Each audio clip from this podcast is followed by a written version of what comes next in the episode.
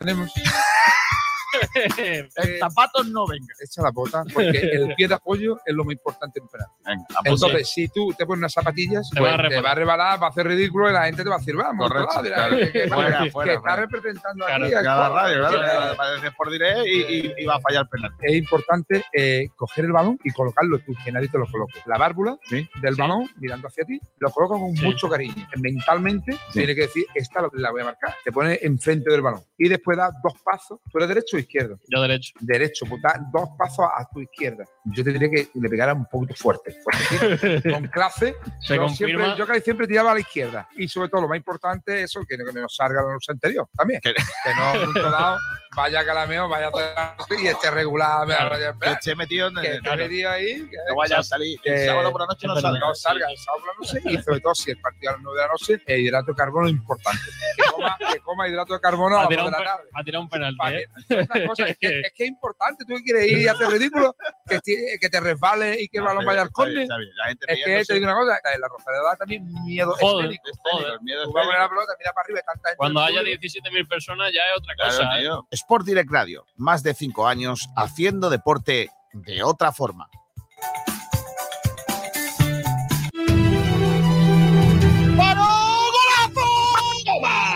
¡Qué golazo de Ramón! ¡Qué golazo!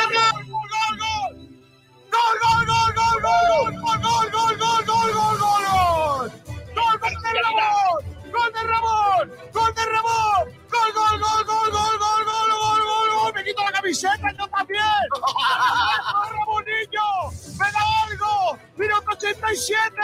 ¡Viva el fútbol! ¡Qué golazo de Ramón, Los sentimientos no se pueden manejar muchas veces. Si el Málaga requiere de mí en este momento, yo no le puedo decir que no. Ojo, que yo podía haber cerrado dos jugadores por, por mi ego y, y quedar como un campeón y por Calle Lario tocándome las palmas, la gente. Pero el, el Málaga está en todo. Entonces hay que ser responsable con, todo lo que se.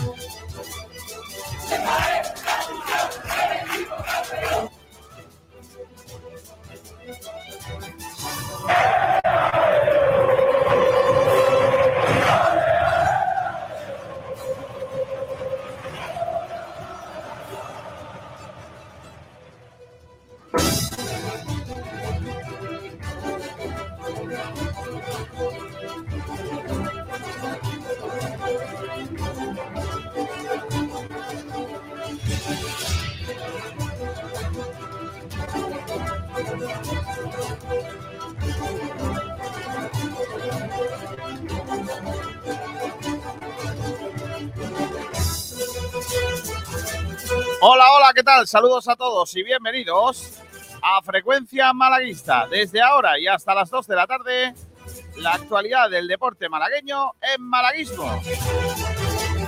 Son las 12 del mediodía y 4 minutos de este día 26 del mes de junio. ¡Ay, el veranito, niño! Hoy el Málaga ha madrugado también eh, porque han pasado la revisión médica Gabilondo. Ese hombre que ven ahí con Lorenjuarros en eh, el estadio de La Rosaleda.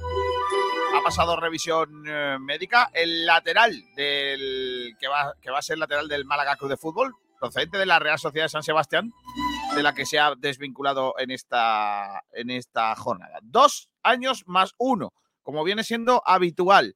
Es la firma que va a, eh, a hacer el ya, bueno, el que va a ser futbolista del Málaga Club de Fútbol. Gabilondo, que ha pasado la revisión médica en el día de hoy. Que por cierto, se tenía que haber quedado la revisión médica Ignacio Pérez, porque estaba el hombre co- constipadísimo y se ha levantado para ir a la rueda a la presentación y ya no hemos vuelto a saber de él. Creo que está en la cama metido con la manta hasta la cabeza. Hay que, ah, hay que em, cuidarse, ¿eh? que esta época es muy traicionero.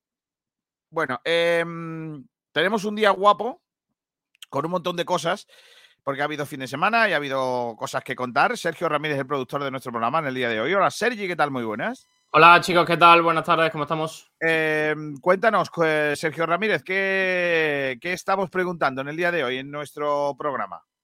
Pues varias cositas. Eh, la primera de ellas es un debate sobre las palabras de Sergio Pellicer, que ha tenido una entrevista hace unos días en Málaga hoy y hablaba de que le había pedido al club la continuidad de concretamente dos jugadores que no van a continuar en principio por decisión del Málaga Club de Fútbol, que son eh, Pablo Chavarría y Ramallo. Y preguntamos si el club debería haberle hecho caso a esa petición de Sergio Pellicer de cara a la próxima temporada. Lo de Ramallo quizá un poco más complicado, el primer RF, pero bueno, quizás Pablo Chavarría sí que se podría haber intentado.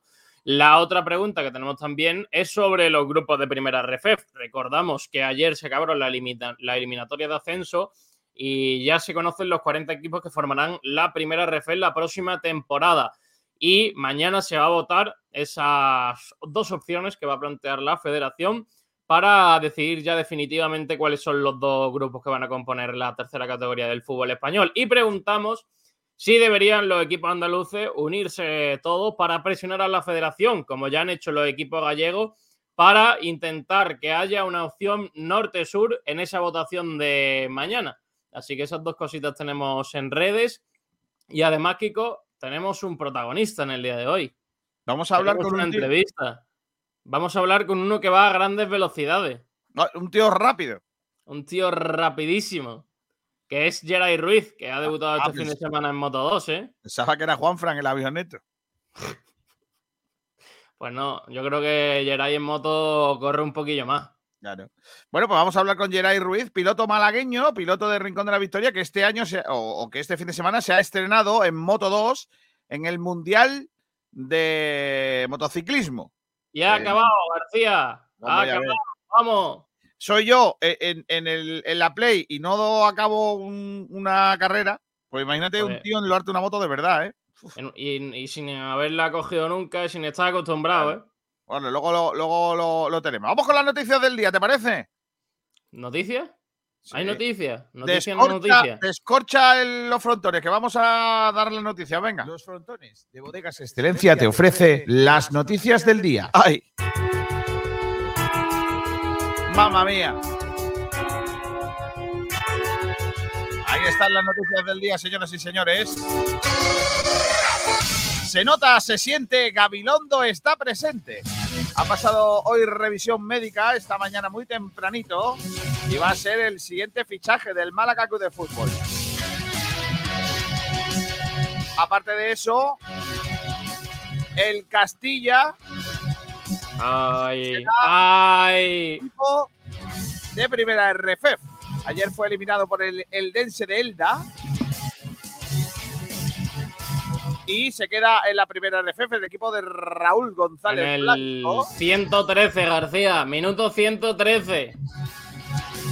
Y ya tenemos todos los nombres de los equipos que podrían ser rivales del Málaga. Venga, voy a decirlos todos, ¿no? Todos.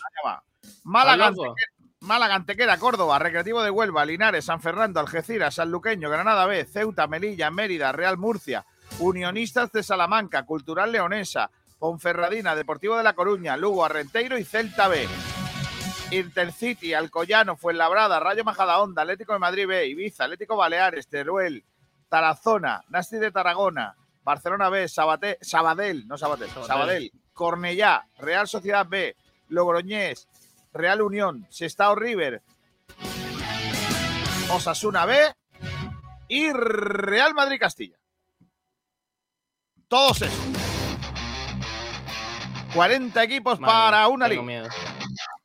Ahora falta saber por dónde cortarán. Si por arriba o por abajo.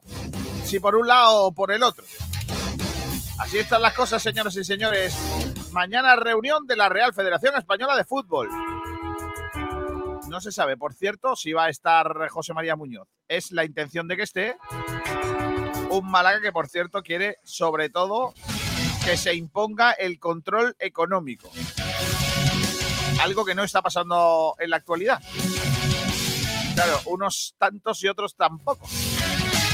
Más cosas en, cuanto a la actualidad y os lo cuento en primicia de Sport Direct Radio. Las próximas horas se va a conocer una bomba en Antequera. aparte de caer el calor y la buena porra antequerana, en Antequera están ultimando los flecos para la venta accionarial del club. ¡Ojo! Todo apunta a que va a haber una inyección económica. Lo que cuentan desde Antequera es que el club a día de hoy es prácticamente inviable en segunda RF, en primera RFF si no viene una inyección económica. Los de Utrecht, con los que negociaron el año pasado, eh, podrían eh, meter más pasta y con esto salvar la categoría. Pero no se descarta una venta al completo del club. Así que prepárense porque en Antequera Vienen curvas. cositas. Y van a pasar también cositas esta semana. Manu Díaz, ¿qué tal? Buenas tardes. Muy buenas, chicos, ¿qué tal? ¿Cómo estáis? Joder, macho, qué, qué ener- qué energía, ¿eh? Entonces, energía, madre mía, ¿eh? Me, me- me- me- me- me vuelves en tu, en tu despiporre. No, te decía que van a pasar también esta semana, este año, esta semana cositas. En la, el cierre de la plantilla del Unicaja. Es una semana clave para saber qué va a pasar con los dos contratos que faltan por terminar. El primero de ellos, y estará en manos de los técnicos, es la renovación de Will Thomas. No está muy claro que Thomas vaya a continuar la próxima temporada, toda vez que el cuerpo técnico aún no ha tomado una decisión. El caso es que Will Thomas tendrá que eh, es- esperar la oferta del club para renovar su contrato, aunque muchos dicen que eh, va a ser complicado porque el contrato que se le va a proponer eh, a Will Thomas va a ser bastante menor que el que tiene. Pasaría a dejar de ser el jugador mejor pagado de la plantilla. Y el Unicaja está esperando que la agencia de Carter de una puñetera vez eh, arregle los papeles. Es que parece ser que son muy especialitos los de la agencia de Carter. Nece- ¿Necesitan la comida pasada? Sí, eh, todo pasadito, ¿vale? Para que no haya líos, claro. Más cosas. Os hablamos de pádel, el tenis para los pesaditos. Nada, venga. Eh, con nombre propio de una jugadora malagueña, Bea González, que se ha convertido este fin de semana la ganadora de un máster más joven de la historia. A sus 21 años ha ganado el Open de Valladolid, Vamos. ponerse junto a Delphi Brea, a Martita Ortega y Gemma Triay por 6-2, 5-7, 6-2 y se convierte la jugadora afincada en el palo, criada en la cara del Moral, Bea González, en la jugadora más joven en ganar un máster. ¡Vamos! Vamos. Bien. El tenis, o sea, el pádel para los delgados, eh, juega eh, Davidovich. ¿A qué hora? En Mallorca. Eh, está esperando rival. No tiene que jugar primera ronda, jugará en octavos ante el hombre que venza del duelo entre el ruso Kostov y el australiano Li Tu. No Li Tu, Li Tu. Litu. Litu. Eh, Geray Ruiz, con el que luego vamos a hablar, acabó la carrera en Moto 2 en Hassen, Holanda, Países Bajos. eh, los Países Bajos, efectivamente. Concluyó la carrera, le habían entregado una wild card. Y el tío ha disfrutado de lo lindo y ha aprendido muchísimo en este fin de semana. Luego lo hablamos. Más detalles de la actualidad del deporte malagueño que tenemos aquí por eh, delante nuestro.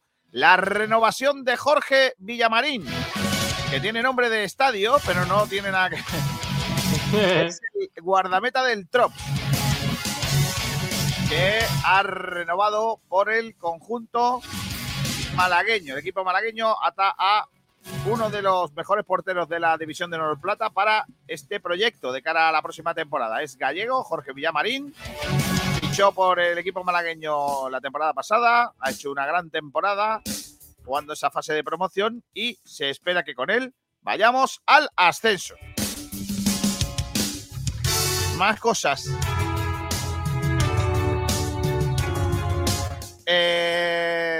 La Fórmula 1 del Mediterráneo. ¿Cómo? El remo tradicional, la Jávega. Este fin de semana ha habido dos pruebas. Una en Benalmádena y otra en La Carihuela. Eh, os cuento un poco por encima lo que ha pasado. Eh, en el Gran Premio de Benalmádena, en el GP Benalmádena, de nuevo el Levante hizo acto de presencia. Organizado por el Club de Remo y Pala Tradicional Torre Bermeja. En cadetes ganó Torre del Mar, seguido del Remo Rincón en segunda posición y de la Cala en tercera posición. En juveniles ganó Pedregalejo, que dio la sorpresa y logró la primera posición detrás de Torremolinos, que se coloca líder, seguidos de la Cala en tercera plaza. En cuanto a la categoría veterana, en la de femeninos volvió a dominar la prueba las tiburonas de Pedregalejo, segundo la Cala A y cerrando el podio Torremolinos. En la de masculino, la primera posición estuvo muy reñida, siendo para los tiburones de Pedregalejo. Muy cerca entró la araña, acompañado en la tercera posición de la Carihuela, que fue una de las sorpresas de la regata, ya que han ido escalando posiciones desde que se inició la competición. Y por último, en la absoluta femenina, disputada a tres ciabogas. Ciaboga es, para que tú lo sepas, eh, como tres vueltas, ¿vale? Tres ciabogas es ir a la boya, dar la vuelta, ir a la boya, dar la vuelta, ir a la boya, dar la vuelta y llegar. Como, como en la Fórmula 1, tres vueltas del circuito. Correcto. Tuvo una llegada también muy similar a los veteranos. Se ganaron las remeras de la araña. Segundo puesto, eh, las actuales líderes de Remo Rincón. Y tercer puesto, Torre del Mar. Eh, el- la competición se reanudó al día siguiente en la Carihuela. El Gran Premio de la Carihuela que se disputó con un oleaje bastante fuerte, pero que no impidió el desarrollo de la jornada. Eh, la organizó esta prueba eh, el Club de Remo y Pala tradicional de la Carihuela y la competición se realizó con las mangas eliminatorias, que ha habido bastantes sorpresas. Por ejemplo, la eliminación del Remo Rincón en absoluto femenino. Vaya. Eh, bueno, en las mangas finales, en cadetes, eh, Torre del Mar aventajó 29 segundos al segundo clasificado Remo Rincón y el podio lo completó la Cala tercero. En juveniles, la Cala B volvió a ganar y ganó la regata. eh, antes de eh, segundo quedó Torremolinos y tercero Torre del Mar. En los veteranos, varias sorpresas. En la manga femenina fue la Cala A la que se llevó el gato al agua por delante de las líderes, las tiburonas de Pedregalejo, que fueron segundas en tercera posición. Entró la araña y en el masculino la araña se impuso en la prueba siendo primera con tres segundos de ventaja sobre Torre del Mar, que entró en segunda posición que a su vez también aventajó en dos segundos a la Carihuela. Y por último, la categoría absoluta de nuevo fueron los remeros y remeras de la araña que ganaron ambas categorías con solvencia. La de femenino dominó la regata, siendo segundo Torre del Mar y tercero la Cala del Moral. Estos resultados hacen líder a la araña, empatado a punto con Torre del Mar en la cabeza de la tabla. Y en el masculino, los arañeros mostraron su poderío y se llevaron la primera posición con una amplia diferencia con la Cala A, que volvió a ser segunda y se mete completamente en la pelea por el campeonato junto a la Cala B, que fue tercera que se descuelga este fin de semana del liderato. La próxima carrera será el fin de semana próximo, la décimo primera eh, Liga de Javegas desembarca en la Cala del Moral, sábado 1 de julio, a partir de las 10 de la mañana. Es eh, un sitio guapo en donde la competición, cuidado, eh, porque están muchos remeros caleños ahí metidos en medio de la, de la lucha por todo. Y una última llamada a todos los que nos estáis escuchando. El Club Deportivo Málaga 91 pide ayuda para disputar la Final Four por el ascenso de hockey. Eh, se clasificó la pasada semana y le están buscando pasta porque no les da para ir a San Sebastián a participar en esta fase, fase por el ascenso. Tienen que tener eh, un autocar de 40 plazas como mínimo para que los jugadores puedan descansar a lo largo del día que supondrá el desplazamiento a San Sebastián y después una financiación suficiente para poder costear el alojamiento de al menos 25 personas durante dos noches, que es cuánto dura la competición. Eh, de no poderse llevar a cabo esta colaboración, tanto plantilla como cuerpo técnico, eh, se verán en la situación una vez más de tener que costear todo el importe total. Así que han pedido eh, que echen una manita. ¿vale? Pues nada, echar una mano al que, el que pueda para que estos chavales puedan competir básicamente. Eh, en fin, Eh, ¿Qué más cosas tengo? Pues ya está, que con esto sería, esto sería todo lo que hay. Está por aquí el ¿Te gran. parece Fernando. poco? Hola, Fernando. Hola, buenos días. Oye, lo ¿Qué de tal, que? Tu familia tenga por carácter el pelo. eh, Sí, mm, Tienes más flequi que Sabatel. sí, tengo más- un poco más de tupe que José. Más tupecillo, más tupecillo, sí. Sí. Y más corto también, ¿eh? Más Sí, cortito, sí. E- Este hombre es más digno que el otro muchacho. En fin, eh, vamos a los oyentes, si os parece, y nos Este centramos hombre, ya. este hombre gasta menos champú, ¿eh, Kiko? Bueno, no, chapó el mismo. Lo que pasa que igual eh, lo que gasta es más gomina para dejar el flequillo sí, sí. arriba. Secador, secador, soy el secador. Y de utilizo tres peines. Tres peines, venga. Tres peines. tres tipos de peines, de verdad. Yo son, sí. ya son tres, ya son tres más de los que usa Kiko García. os, os voy a decir una cosa. Yo, si tuviera que hacer eso, me tiraría por un balcón. Todos los días usar, no puedo. Es mejor pelo cortito, Kiko. Ahí cortito y al pie y poco más. Oyentes de la radio, ¿quién ha hecho la pole un día 26 de junio? Joder, madre mía. Astur Sala. Buenos días, malaguistas. Queda una semana para que me vaya de vacaciones. Estoy, madre mía, qué cosa más bonita. También dice Adri82, buenos días. Astur Sala dice, Egunon, Lagun Malaguistac. Madre mía. Es verdad, tío, es que vamos a empezar a hacer la rueda de prensa en euskera, ¿eh, eh, Sergi? Claro. No pues no hemos fichado tantos vascos, ¿eh? En el norte, los del norte tienen una condición. Ya te digo. Adri82 Ya. dice, feliz lunes para vosotros, que yo estoy mala, malísima. No, hombre, Adri. Ala. Hombre. Ponte bien, hombre, ponte, ponte buena, ponte buena. Mandamos un abrazo muy fuerte en forma de Neubrufén para los dolores. Antonio Vera dice buenos días a todos, viva el Málaga, viva. Antonio Doña, buenos días a todos. Hola Antonio. José mi José Malaguista dice no sé si soy yo, Kiko, pero veo un Málaga con un cambio de rumbo en los fichajes. Es decir, con Manolo hubiéramos vendido a Cristian por una miseria. No lo descarte, niño. Eh, José. Malaguista dice, y ahora se plantan en decir o pagas la cláusula o nada. Bueno, bueno. No lo descarte. Dice, me da igual norte o sur, oeste o oeste. Eh, al final tenemos que ganarle a los mejores, es mi punto de vista. Sí, pero sí, puede ser a los mejores, pero un Puede ser a los mejores de los más. Claro. A los mejores de peor nivel. José Belmonte nos dice, ¿qué tal? Buenos días, chicos. Hola. Está también por aquí Michael Douglas. ¿Cuándo es el Ojo. sorteo de primera RFF? Mañana. Pues, Mañana. ¿Mañana es el Mañana. sorteo? No, mañana, es es la, mañana es la votación de los grupos. Claro. Sí, mañana se supone que se decide. Pero Espérate. se deciden los grupos y dan todo, creo, ¿eh? No, yo creo que el sorteo de, de calendario. Yo no creo que ya darán el calendario, ¿eh? Yo creo que no. Pero bueno. José Belmonte dice: ¿Cómo es el jugador, el jugador que está en la Rosaleda haciéndose el reconocimiento médico?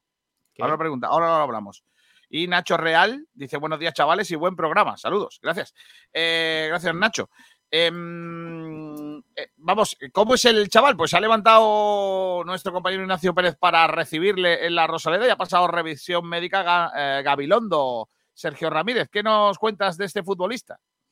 Bueno, ya sabemos que es un futbolista perfil Real Sociedad, ¿no? Es un jugador que prácticamente toda su carrera la, ha disputado en, eh, en- las categorías inferiores de la Real Sociedad, no ha llegado a sentarse en el primer equipo y bueno, pues ha acabado contrato y ha decidido salir. Yo creo que Málaga es un lugar ideal para él porque el Loren lo conoce bien. Siempre apostó por el eh, Loren Juarros y al final, pues, si le ha llamado, yo creo que no se lo ha pensado. Ha jugado esta temporada en primera RFF 37 partidos, es decir, indiscutible en el filial de la Real Sociedad B en ese segundo grupo. Ha marcado cuatro goles, que no están nada mal para un lateral derecho en eh, una temporada y también ha dado una asistencia. Así que no son nada malos los números del eh, nuevo fichaje del Málaga Club de Fútbol. No se ha hecho oficial, se hará a lo largo del día el cuarto fichaje de este conjunto malaguista. Buena referencia eh, para, para el, el canterano de la Real Sociedad, con buenos números y asentado en la categoría. Así que a priori yo creo que buen fichaje para el Málaga.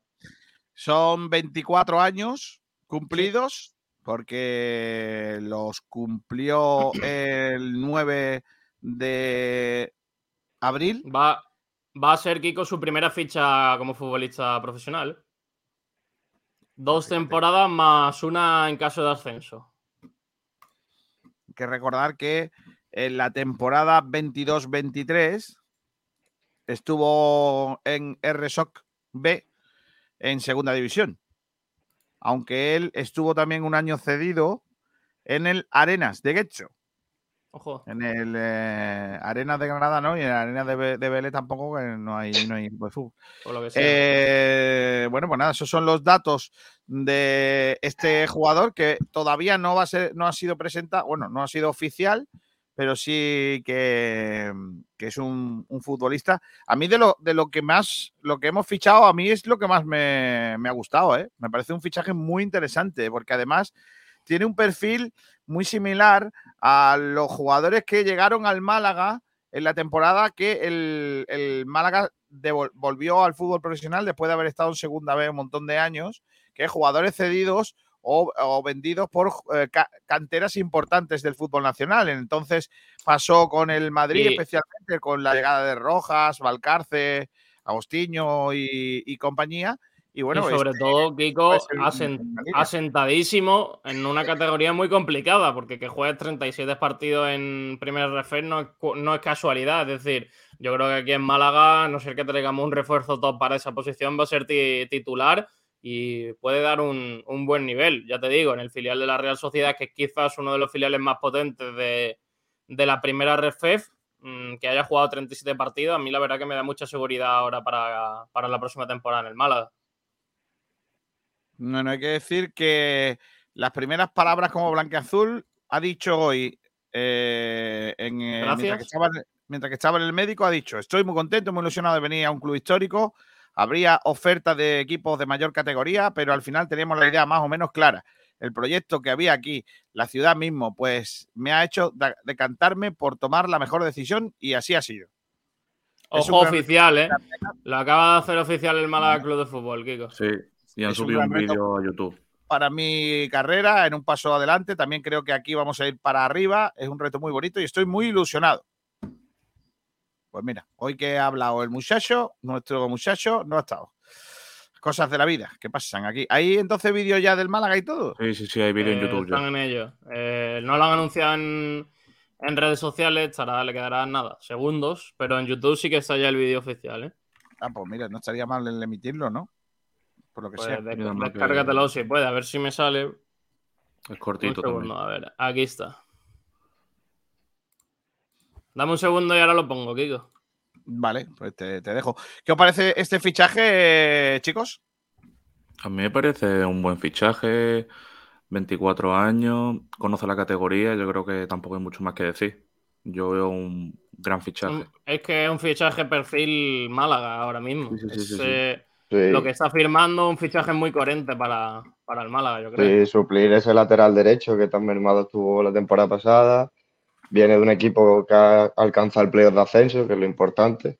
Un equipo que estuvo arriba y, como ha dicho Sergio, titularísimo. Y bueno, ya lleva varios años eh, la cantera de la Real, siempre ha estado ahí, excepto esa temporada que estuvo cedido. También estuvo a las órdenes de Xavi Alonso en segunda división. Verdad que esa temporada le recuerdo, y no recuerdo mal que jugó poco, pero también estuvo en segunda división con Xavi Alonso, la temporada que estuvo la Real Sociedad B en la Liga Smartbank. Y, y yo también lo veo un buen fichaje, sin duda. Como tú dices, Kiko, pues de estos que hacen falta ¿eh? en esta categoría.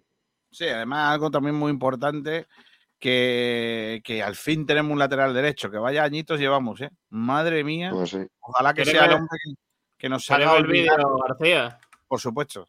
Ya está en redes también el fichaje. Lo acabo de ver, está en Twitter ya. A ver si encuentro dónde guarda el vídeo. Aquí está. Vale, pues eh, aquí está el fichaje de Gavilón, el vídeo que han hecho los compañeros del Málaga.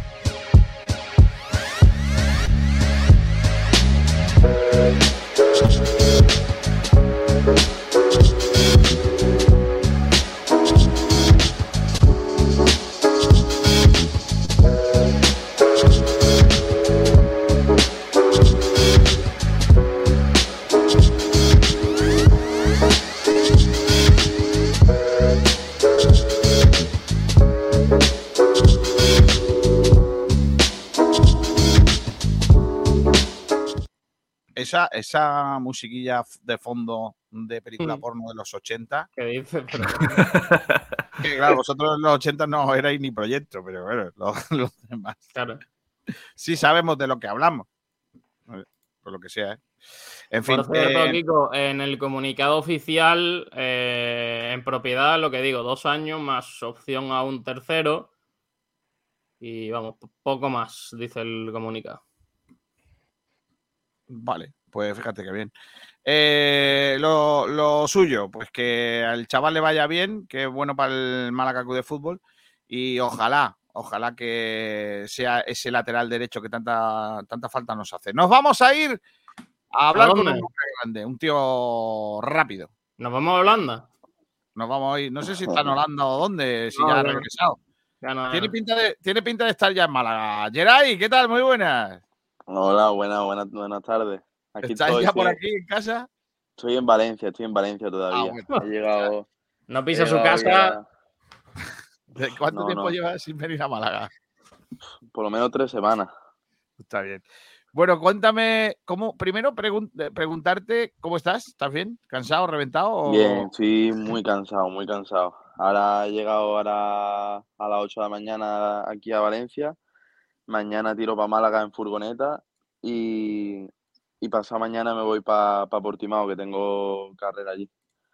Bueno, y Así que no paro. tengo, mucha, tengo muchas ganas de saber cómo te enteras de que vas a tener una wildcard para ir al Mundial. ¿Cómo, ¿Cómo te enteras? ¿Quién te lo dice? ¿Y qué te pasa por la cabeza? Pues me vine aquí a entrenar a Valencia, a, a entrenar aquí con pilotos del Mundial y estas cosas y esta gente. Y bueno, el lunes por la mañana me escribe mi, bueno, me llamó mi manager, esto fue Owen, y me dijo que, que me quedara en Valencia, que no habíamos pasen para correr el Mundial, que eh, el que estaba sustituyendo a Alex Cri, que estaba lesionado, eh, lo, han echado del equipo por malos resultados y, y que querían que fuera yo, que un piloto joven con proyección. Y bueno, mm, me llamó y me dijo, no te, no te vayas de Valencia, que nos vamos juntos desde allí. Y, y ya está. Y cuando llegas allí, eh, yo sé que tú ya conocías un poco cómo era el mundillo, cómo, cómo se movían las cosas ahí en, en el mundial de MotoGP, cómo, cómo es aquello, pero es un, es un circo tan grande, o sea, es, es algo tan impresionante que todo lo, toda la parafernalia que, que- que conlleva estar ahí en el mundial.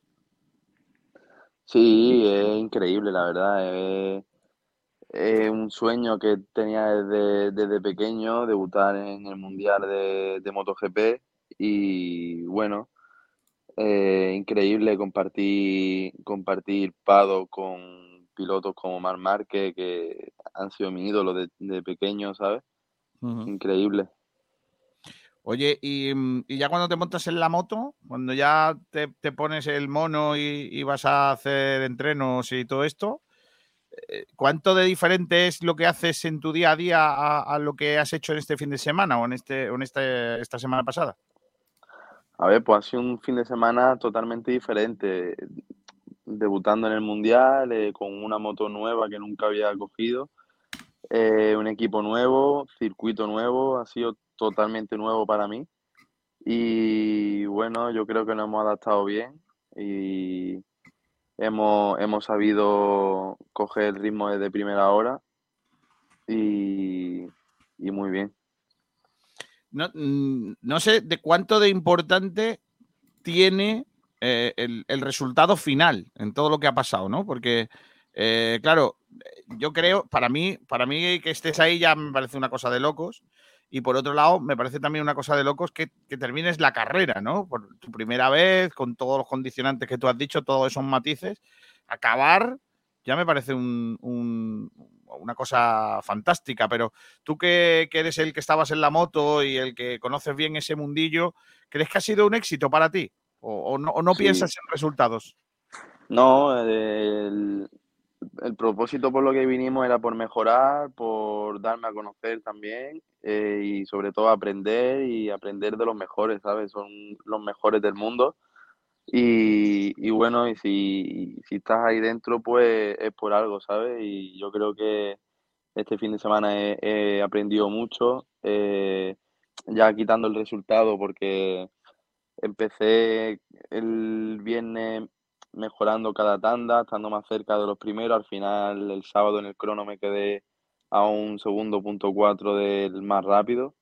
Que quedarse a un segundo y medio del, del piloto más rápido del, del mundo, vaya, de- en esa categoría, es una cosa pf, bastante, que está bastante bien, la verdad. Y, y bueno, en carrera yo me, me sentí muy bien, eh, me hice una buena salida, eh, pude estar ahí luchando por, por lo, vaya, luchando cerca de los puntos.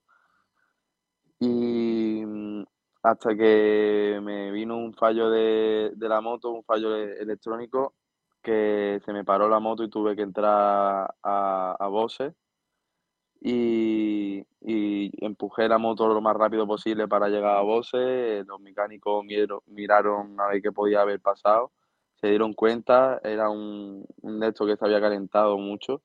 Esperamos que se enfriara y, y bueno, ya salí después a pista por hacer kilómetros y poder terminar la carrera. Mm. ¿Y ahora qué? ¿Ahora qué, ¿Y ahora qué pasa, Geray? Pues tú sigues con tu, con tu temporada, por tu, por, por- por tu competición en la que estás ahí inmerso, y, y- pero no sé si, si piensas o que, que puede haber más posibilidades como esta. Sí, no, Ana, lo, lo importante está centrado en, en el, en el europeo, que es lo, lo importante ahora mismo, terminar bien en, en el campeonato. Ahora mismo estamos cuartos a, a 34 puntos, no sé, ahora mismo del primero y a, a 9 puntos del segundo. Yo creo que podemos, podemos acabar muy bien. Me encuentro muy, eh, me encuentro fuerte, la verdad, eh, físicamente como en, en la moto. Y, y el- el- donde tenemos que, que centrarnos es en el europeo ahora mismo. Después, si vienen más carreras del mundial, pues mm, obviamente la, la podría, la haríamos. Y, y bueno, pero sobre todo a- si vamos allí a aprender como este fin de semana, eh, cosas nuevas, con eh, pilotos muy rápidos y con un equipo del mundial.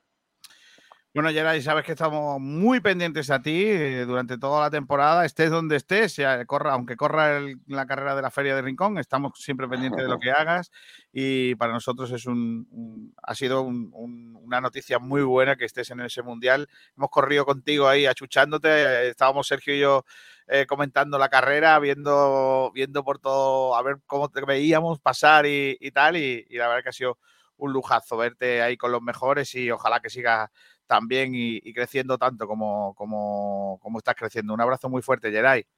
Muchísimas gracias. Enhorabuena, campeón. Muchas gracias. Hasta luego. Adiós. Pues ahí estaba, un tío rapidísimo, probablemente el tío más rápido de Málaga ahora mismo, ¿no, Sergio? Mm, probablemente. Yo ¿Se creo puede que decir que Geray es a las carreras lo que Pablo Gil a un buffet? Se puede decir, ¿no? Eh, yo creo que Pablo, yo creo que Pablo es un poco más lento, ¿eh?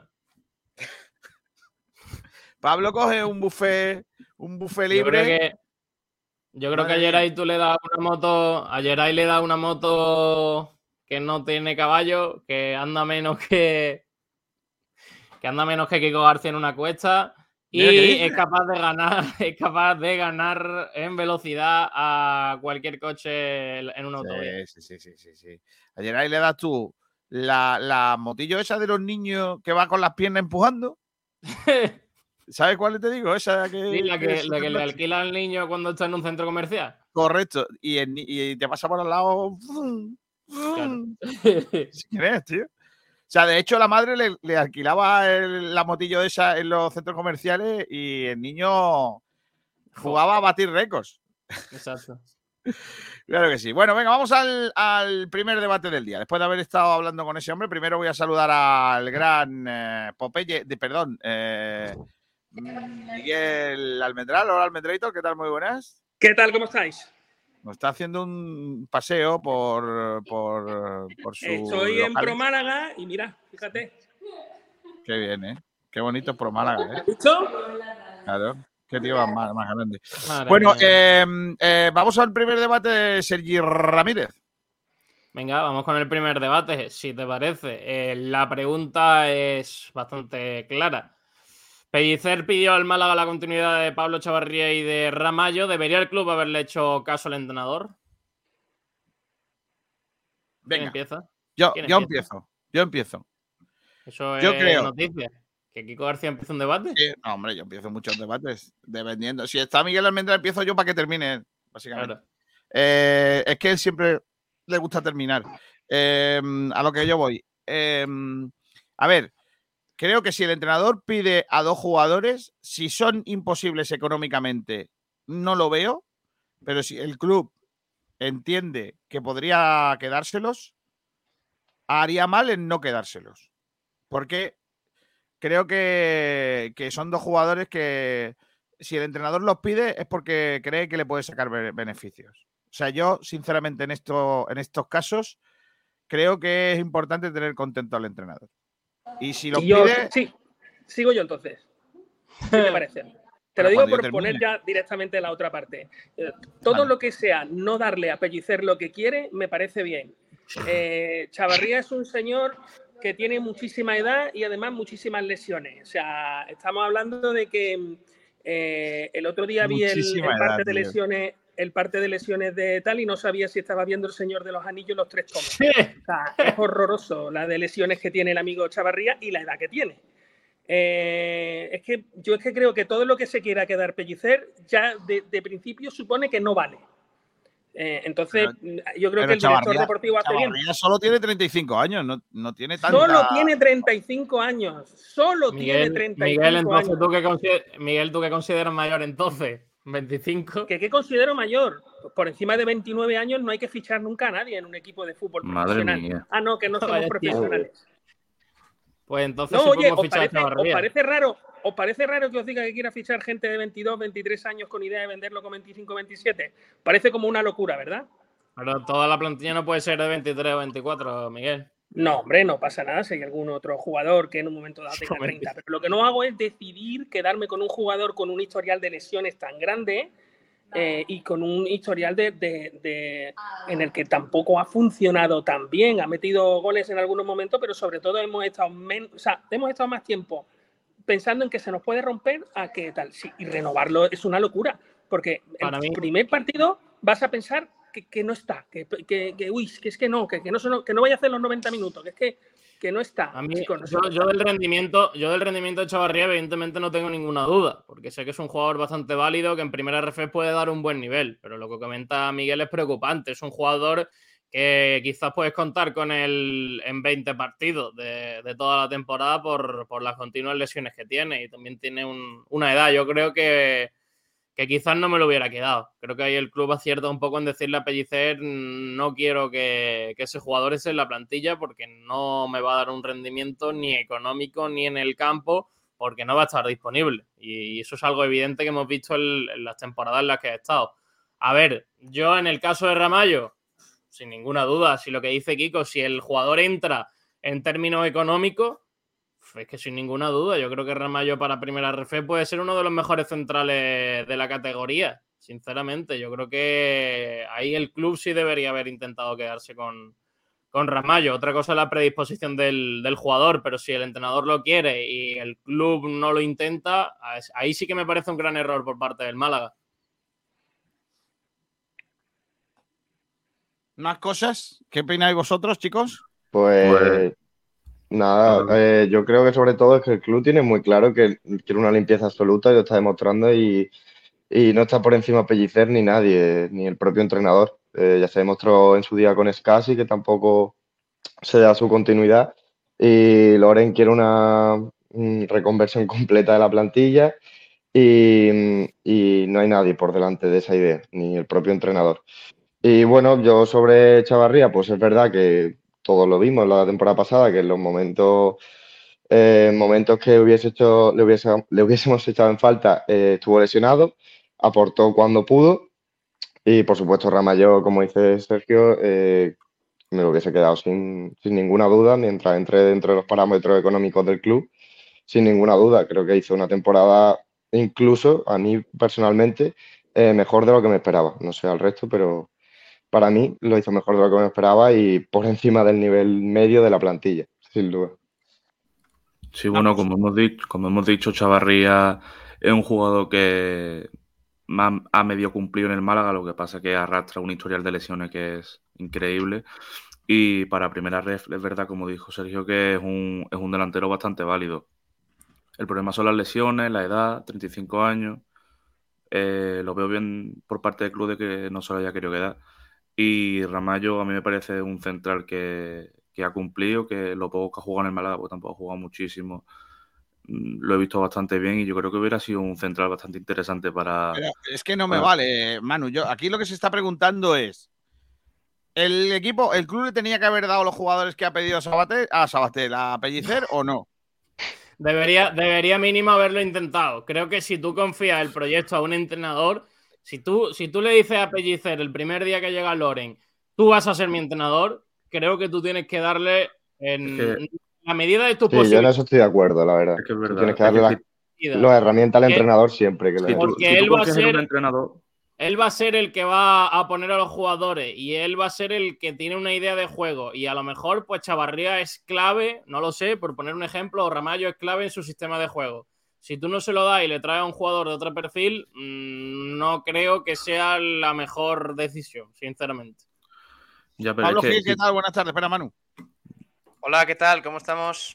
Eh, Manu, ¿hablabas? Bonitas cortinas. que, que si un, un director deportivo cree que Pellicer tiene que ser el entrenador y Pellicer le pide que se queden dos jugadores, yo creo que por lo menos tenía que haber intentado que se quedasen esos dos. Por lo menos Y que son jugadores intentado. válidos. Vamos a ver. eh, Ramallo ha hecho Sí. una buena temporada en el Málaga. Eh, Chavarría ha terminado con muy buenas sensaciones. Mm, yo es que me parece una tontería el hecho de, de tener una plantilla en segunda división que encima tenía nivel. eh, decir, no, pues como ha sido un desastre de temporada, todo fuera. Venga, ya está, fuera. Todo, todo, todo, todo. Hombre, No hay, no hay nada que valga. Vamos Eso a ver, eh, eh, Chavarría vale, eh, Ramallo vale. ¿Por qué no, si encima al entrenador le entran en los planes y, y económicamente, que era lo más importante, podía cuajar, ¿por qué no se ha intentado? Solamente porque la temporada... Porque Chavarría no vale para nada. Chavarría tiene 35 años y lo que va a pasar es que cada vez está peor. Y por fin hay alguien con cara y ojos, con inteligencia, que dice, no podemos gastar el dinero en señores de 35 años que el año pasado estuvimos más pendiente por cuántos partidos podía jugar seguidos, porque las lesiones no le daban. No es una cuestión de rendimiento, no es una cuestión de cómo es el chaval, si es buena persona o no lo es. Es, es una cuestión de que no está de que la rodilla o, o lo que sea que tal ya no está para jugar al fútbol, ni en primera federación, que por Eso cierto. no es cierto. Eh, él- Pero él ¿cómo que no es cierto? Si el año pasado eh, lo tuvo. Miguel, Miguel, la, él ha acabado la temporada bastante bien. Sí, claro, hemos descendido. Él acaba la temporada Sí, pero, fantásticamente pero bien. Miguel, Miguel, ¿Cuántos aparte del partidos ha jugado Chavarría el año pasado? Dejaros de historia. 24 Sois periodistas, partidos, por favor, la números. mitad de la temporada, 24 partidos, la mitad de la 24 temporada. partidos, ¿cuántos goles? 5 goles, 3 asistencias, ha participado en 8 perfecto, goles, ¿queréis en renovar 24 ese tío? ¿Queréis renovar a En ese un tercio, 24 Miguel, en un tercio, Miguel, en un tercio de sus partidos ha participado en un gol. Perdona, pero 24 es la mitad de 42, que es lo que, eh, que es el, son la mitad de la, de la temporada. Pero Miguel, por esa regla de tres, mm, dale No, la carta de 24, libertad a 24 Ramón. Son 48. Ha jugado más No, de la mitad. poquito Dale más. la carta de libertad a Ramón, entonces, ¿no? Porque Ramón No, no le dé la carta de libertad a Ramón porque Ramón tiene 23 o pero Está 22. igual de jodido, está igual de jodido. No, no, no está igual. que- que 23 o Chavarría. 22 años es un valor. Es un jugador que en un momento dado. Es más, fíjate lo que te digo. Tú pones a Ramón en el mercado y tú vas a recibir ofertas. Tú pones a Chavarría en el mercado, no te van a dar nada. Nada, es que es así. Es que vosotros valoráis a Chavarría porque le visteis hace tres años marcar goles. Pero el Chavarría de hace tres Que ha años. sido de los mejores, Miguel, del final de temporada pasado, de los mejores. Y eso es indiscutible. Chavarría Pero ha sido ser de los, mejores. mejores, ser de los mejores de un equipo. Es que ser de los mejores de un equipo de Pellicer ya me, me mata. Pero bueno, ser de los mejores de un equipo. Pero además, que es que, es que de verdad, es que. Si es que creo que de verdad lo de la limpia tendría, tiene una cosa que tiene. Tenemos que hacer limpia. Y todo el mundo, sí, sí, sí, tenemos que hacer limpia. No, pero Chavarría no. No, no, es casi tampoco. No, no, pero, pero ¿de qué habláis? Que hemos descendido siendo un equipo lamentable. Lamentable. Hay que echarlos a todos. ¿Y a quién no echamos? A los que no podemos echar, por la razón que sea, y a los que nos queremos quedar porque de verdad son un valor. Pero por favor no me pongáis a Ramón y a Chavarría en el mismo, en el mismo saco, porque me demostráis que actuáis con pólvora ajena, que disparáis con pólvora ajena, que no es vuestro dinero. Si de verdad el Málaga fuera vuestro y fuera vuestro dinero, no metíais un duro en un tío de 34 años o de 35 años que el año pasado ha estado lesionado veintitantos partidos. Pero Mi- Miguel, Y tú tienes que tener. recuperado de la lesión, porque se supone que el año pasado ya debía de estar perfecto. Pero Miguel, si, si Pablo Chavarría te pide unas pretensiones económicas bajas y, y tienes una plantilla de 22 tíos, ¿no puede ser el número 22 para ti? No, Pues yo creo que sí, sinceramente. para ti sí. Porque- lo, lo- lo puede un, delantero, un delantero suplente que tiene lesiones, pues bueno, pues es suplente, tiene sus lesiones y cuando no esté disponible, pues Sergio, no estará disponible. Sergio, mira, yo salgo a ganar. quedado. Si tú Chavarría a empatar, me parece fantástico. poco. Eh, Yo salgo a ganar. Si vosotros salís a empatar, me parece genial. O sea, soy gente, pues eso, que engancha con Pellicer, que sale a empatar. Pero, pero Miguel, vale, yo, te- yo, yo creo que en una plantilla de 22 tíos no, no todos tienen que ser perfectos. Es que es así, no todos tienen que tener el mejor nivel, no todos tienen que tener la edad, la edad idónea, sino que cada uno aporta sus cosas. Y yo creo que Pablo. Chavarría en su última temporada, porque prácticamente puede ser su última o penúltima temporada como futbolista, no te va a pedir unas grandes pretensiones económicas, Sergio, va a jugar en una categoría... Lo que pida. Me importa poquísimo lo que pida.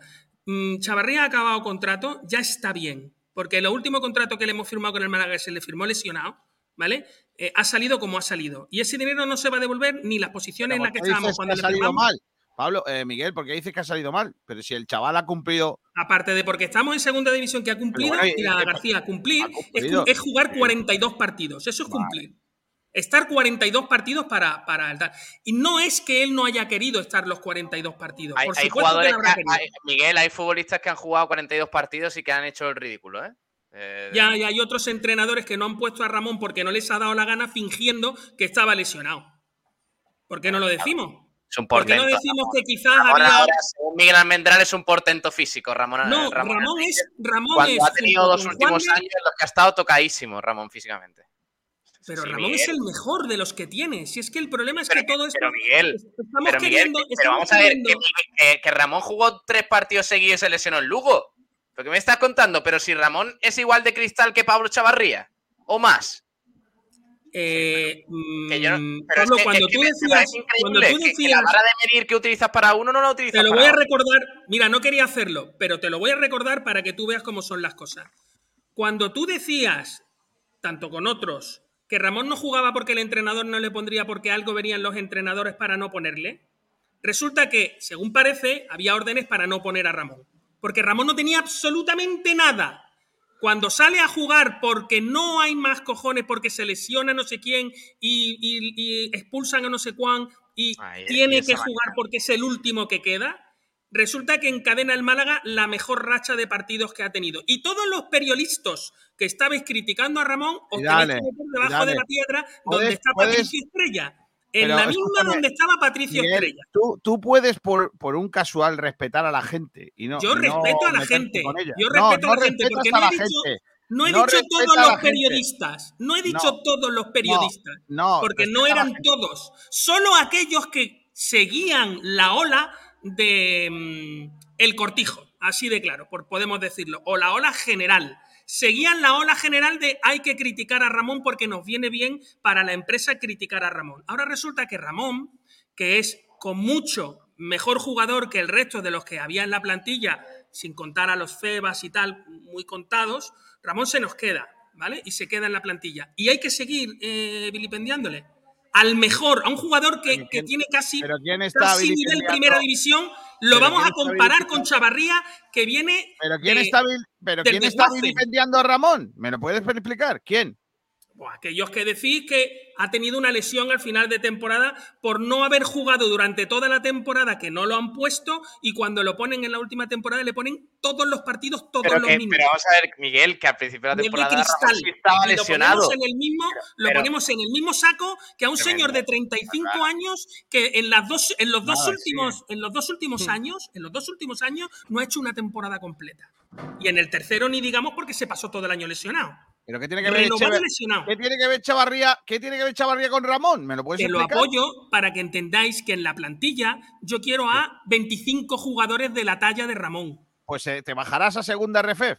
Ya está. ¿qué Bueno, eso lo dices tú que tienes la bola de cristal. No, yo te por lo lo digo visto porque- hasta ahora, No, por lo visto lo hasta digo, ahora pero- ha pasado lo que yo te he dicho que iba a pasar. Eh, si Pablo- seguís Miguel, haciendo las mismas Miguel, cosas, os volverá a pasar otra vez lo mismo. Miguel, déjame, deja, escu- escucha a los demás, por favor. Escucho. Escucha a los demás. Lo que no estoy es de acuerdo, García, pero No, escuchar, macho, escucho. pero es que una cosa es que no estés de acuerdo y otra cosa es que no dejes hablar a los demás. Son Estás hablando, yo no te lo impido. Madre de la... Si me Entre- impides, porque yo cuando hablo yo me pisas encima y ya está. No dejas hablar. O sea, vamos a ver.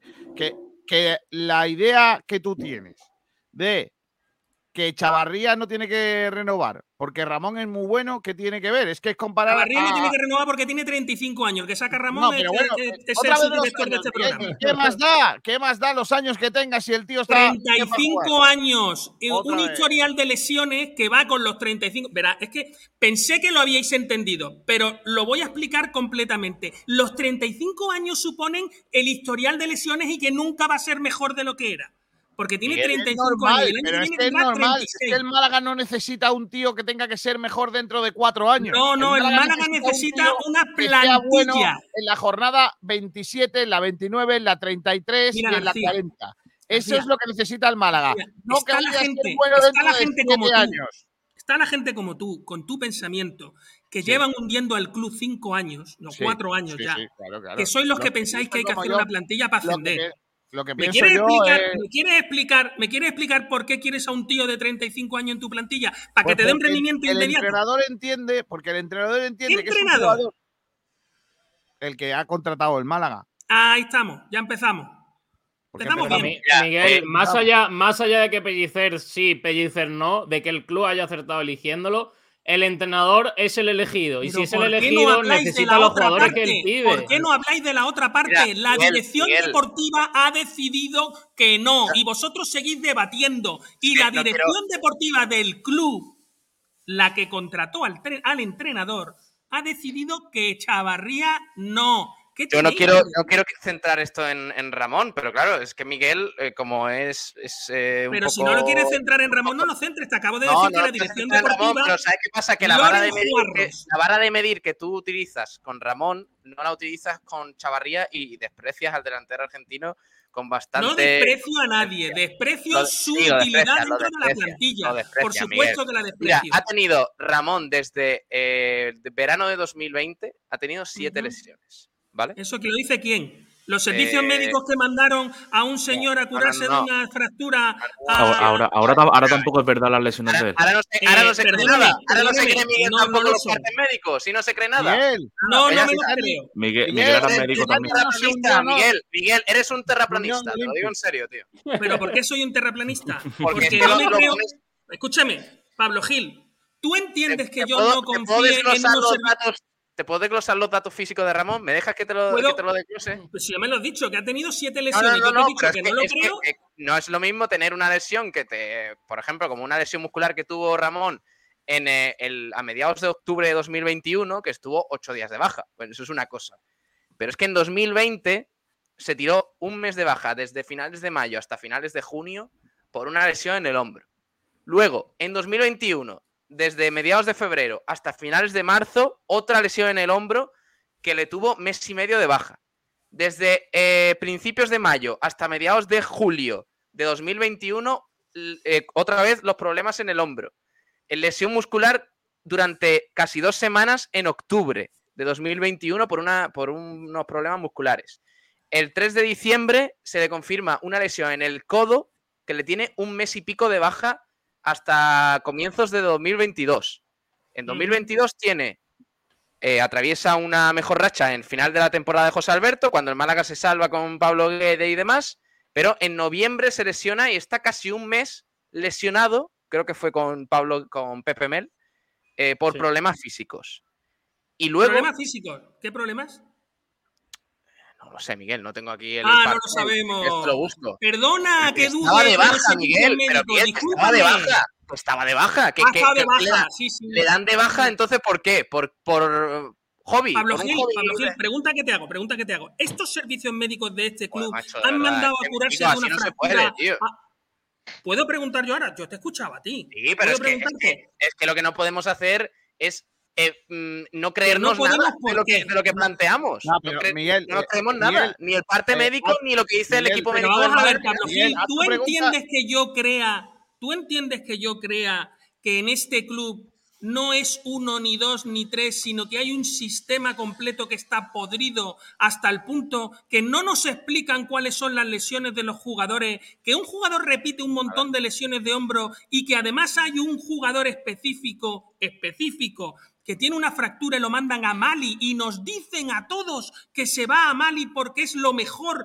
para que lo curen allí. ¿En qué momento la sanidad de Mali ha pasado a ser tan buena No, que pero- no nos pero hemos no enterado? Yo tengo no a Deslas Mali, eh, no Sanitas Mali. ¿tenéis vosotros? Escúchame, eso no tergiverses porque son cosas distintas. Eso Ah, ¿son distintos los servicios médicos? Te han No. robado, Kiko, te han Son robado los mismos. Entonces. ¿entendéis que no me crea lo que dicen? Miguel, tú no tienes nada que hacer por las mañanas, aparte de venir a, a dar tu discurso aquí.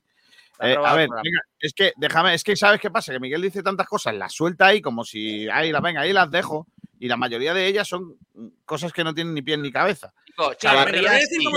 Que yo cambiaría, sí. que yo cambiaría al, cuerpo, a los cuerpos y fuerzas de los médicos del Málaga, Hmm. ¿vale? Hombre. Que, que hacen cosas muy raras también. Pero ¿Por de ahí a hablando decir, de esto? porque estamos hablando Claro, de esto? claro, si es Chavarría, claro. sí. Chavarría, sí. Pero si Echavarría no, si da igual lo que debatáis, lo ha dicho Loren Juarros. No tenéis nada que decir. Ya, Bueno, pero- pero- ¿Por qué no debatís de Juarro- Loren Juarros? O sea, Loren me- Juarro, igual la que pregunta Pellicer, sería, se puede equivocar también, Miguel. También se puede equivocar, Loren Juarro. claro que Juarro- sí, Loren Oye, Juarros se equivoca, pero oye- Pellicer no. Hoy Loren Juarro nos va a También, se puede equivocar, Miguel. Yo- yo No, Loren que- Juarro, no, no, no, perdona, vosotros estáis asumiendo que el que, que Pellicer tiene razón y que hay que darle al entrenador lo que pide, por cierto, No. lo mismo que pasó con, con José Alberto, por cierto, lo mismo que pasó con Guede, recordad, habéis hecho dos veces, dos años, dos plantillas como el entrenador quería, Miguel, y a mitad de pero año Miguel, Miguel, habéis cambiado Miguel el está- entrenador. Sergio, Miguel, la situación ahora es distinta. ¿cuál Miguel, se han distinta fichado porque si cuatro, lo mismo? ha hecho los cuatro mismos. fichajes, Miguel, cuatro fichajes, ninguno pedido por el entrenador, casi todo recomendación de Loren. Eh, Sergio, tenéis cuatro jugadores en la plantilla. Y en vez de hacer una plantilla para años, ¿vale? Con la intención de que el club, eh, como os presentaron el otro día en los números, con el Eibar, para que el club en vez de tener 9 millones de valor tenga un valor de 20, tenéis que hacer una plantilla. Y no queréis hacer una plantilla, queréis fichar jugadores para que os den un Es que rendimiento no, inmediato. Miguel, es que no es así. Es que no, No es se está así. haciendo eso, Miguel. Es Se que están no es firmando así. jugadores con un dos tío años de de contrato. 35 Yo te años digo- no lo vais a te- tener el año que viene. Miguel, si ni siquiera lo vais a tener este año. Miguel, Pero, Miguel, todos los jugadores tienen que tener 17 años de contrato. No, no. Pero todos los jugadores tienen que tener la posibilidad de que tú los puedas vender. Porque a ti te puede salir un jugador bueno con 23 años y a ti te tiene que dar la posibilidad de poder venderlo. O de quedártelo. La- cualquiera de las dos opciones. Pero tú con un jugador de 35 años no tienes la posibilidad ni de venderlo ni de nada. No tienes Pero ninguna posibilidad de nada. Pero a lo mejor te interesa la que te posibilidad den de que te den rendimiento o de que te no da te el den. rendimiento y ya está, Miguel. Correcto, mejor- ese es el mejor- problema. Pero a es que mejor te ese es el tener error dos que jugadores así en la dos años plantilla. seguidos. Hay que buscar rendimiento, rendimiento inmediato, Miguel. Exacto, Pero- ahí lo tienes, Manudía. Ese pensamiento tuyo es el mismo pensamiento que lleváis. Pero es que, Miguel, todos estamos en la primera red. los- Es que estamos en la primera red. años seguidos. Es que A estamos ver, en la aquí- primera red. No aquí- estamos en ¿Cómo os ha salido, Manudía? eh, Miguel, vamos a ver. Hay, eh, Loren Juarro está haciendo unos fichajes que nos podrán gustar más o menos, veremos cómo salen, porque seamos serios, la mayoría de los fichajes que están saliendo, e incluso los que están llegando, son jugadores que, de los que conocemos muy, muy poco o, la mayoría no conoce nada. Están haciendo contratos 2 más 1, ¿vale? Que ya me parecen contratos arriesgados sin, sin conocerles. Claro, si es conociéndolo ya me cuesta trabajo pensar que un jugador vaya a venir a aportar, porque el año pasado hicimos contratos a jugadores que supuestamente tenían cierto caché y luego vimos que salió como salió, ¿vale? Pues entonces a mí me genera mucho, muchas dudas. Pero te genera dudas, ¿por qué, García? Me genera muchas dudas porque me parecen, no, porque ahora mismo estoy, soy absolutamente, es- es- es- eh, me parece que todo lo que sea hablar de un jugador hasta que yo no lo vea en el campo, creo que no, Vale, Mira, no te lo es- pongo de esta manera a ver si así no, lo no, entiendes. no, no, no, no, no, Yo no- Miguel, es que yo conozco a los no, jugadores igual que tú, cero. Yo conozco te- a los jugadores cero, igual que tú. déjame que termine. Es que, es que llega un momento en el que de, de- de- no sé cuánto tiempo llevas en el programa, pero Si Hmm. has tenido la posesión de balón, parece Guardiola. Es decir, tienes toda la posesión de la- las palabras. Deja a los demás lo hablar. ganando, pero bueno. Bueno, eso habría que verlo, pero el resultado ahora mismo va 0-0, que se sepa. Entonces, lo que quiero decir es que eh, yo personalmente creo que el, puede haber un ten con ten en que a la hora de hacer la plantilla eh, haya una serie de jugadores que vengan de fuera. ¿Me, me dejas terminar? O, Sí, sí, o- te dejo terminar. a No. ser de árbitro de árbitro de tenis. Eh, hay que hacer la plantilla y el entrenador también puede decir, vale, a mí me gusta Gabilondo, me gusta Fulanito, me gusta Dioni, pero O te compra la biografía de ellos. no, si te son los gusta. que, esos son los que ha fichado. Esos son Me los da igual. fichado El director deportivo es el que manda. Pues eso ha hecho. Eh, Pues de eso, de eso hablamos, pero escuchadme, por favor, apoyémoslo. Si el director deportivo toma una serie de decisiones y, por cierto, lo hace en contra del entrenador, bienvenido Es sea. que no es en contra del entrenador, es que tú estás viendo como si fuese una pelea de egos y no se trata de eso. Se trata de que eh, ahora mismo el entrenador le hubiese gustado contar con dos jugadores y, y el club no, que no sabemos que a lo mejor Loren también quería a esos dos jugadores y al final no se ha podido hacer por lo que sea, que no lo desconocemos, ¿vale? El caso es que el Málaga Club de Fútbol eh, tiene un entrenador al que le hubiese gustado quedarse con esos dos jugadores, porque lo ha dicho así él, y el Málaga Club de Fútbol no ha ¿Para podido. qué dice eso? no se lo ha dado. Pues no sé por qué se lo ha, lo ha dicho. Aranda, ¿qué tal? Muy buenas. Muy buenas, ¿qué tal? ¿Cómo estamos? El- la pregunta de, la cuestión es, eh, después de que conozcamos que Sergio Pellicer haya dicho que le hubiese encantado quedarse con Ramallo y con Chavarría y que no se pudo hacer, ¿el Málaga debería de haberle dado a los jugadores o no? Yo entiendo que si el Málaga no se los ha dado es porque o no ha podido o no entra dentro de unos planes de futuro del club. Eh, entiendo que el entrenador quiera contar con, con un perfil de futbolistas, que además es interesante que, que mencione a Ramallo y a, y a Chavarría, porque al final creo que es la muestra de que dentro de lo que ha sido ese vestuario complejo y complicado han debido de convencerle muy mucho, porque no lo ha dicho por otros veteranos. Pero entiendo y, y me asusta estar un poco de acuerdo con Miguel Almendral, lo cual me, de verdad me entran temblores fríos. Yo creo que al final aquí hay políticas de club y, y tiene que te- entenderlas el entrenador, mediante un consenso, eso sí, evidentemente. Yo me tengo que sentar con el entrenador y decirle qué sistema de juego quieres eh, imponer. Quiero este. Vale, pues a partir de aquí te voy a buscar estos roles dentro de lo que entra en el club y tú le presentas una lista, él te puede proponer nombres, pero tú tendrás que ver si te cuadran o no te cuadran y a partir de ahí definir.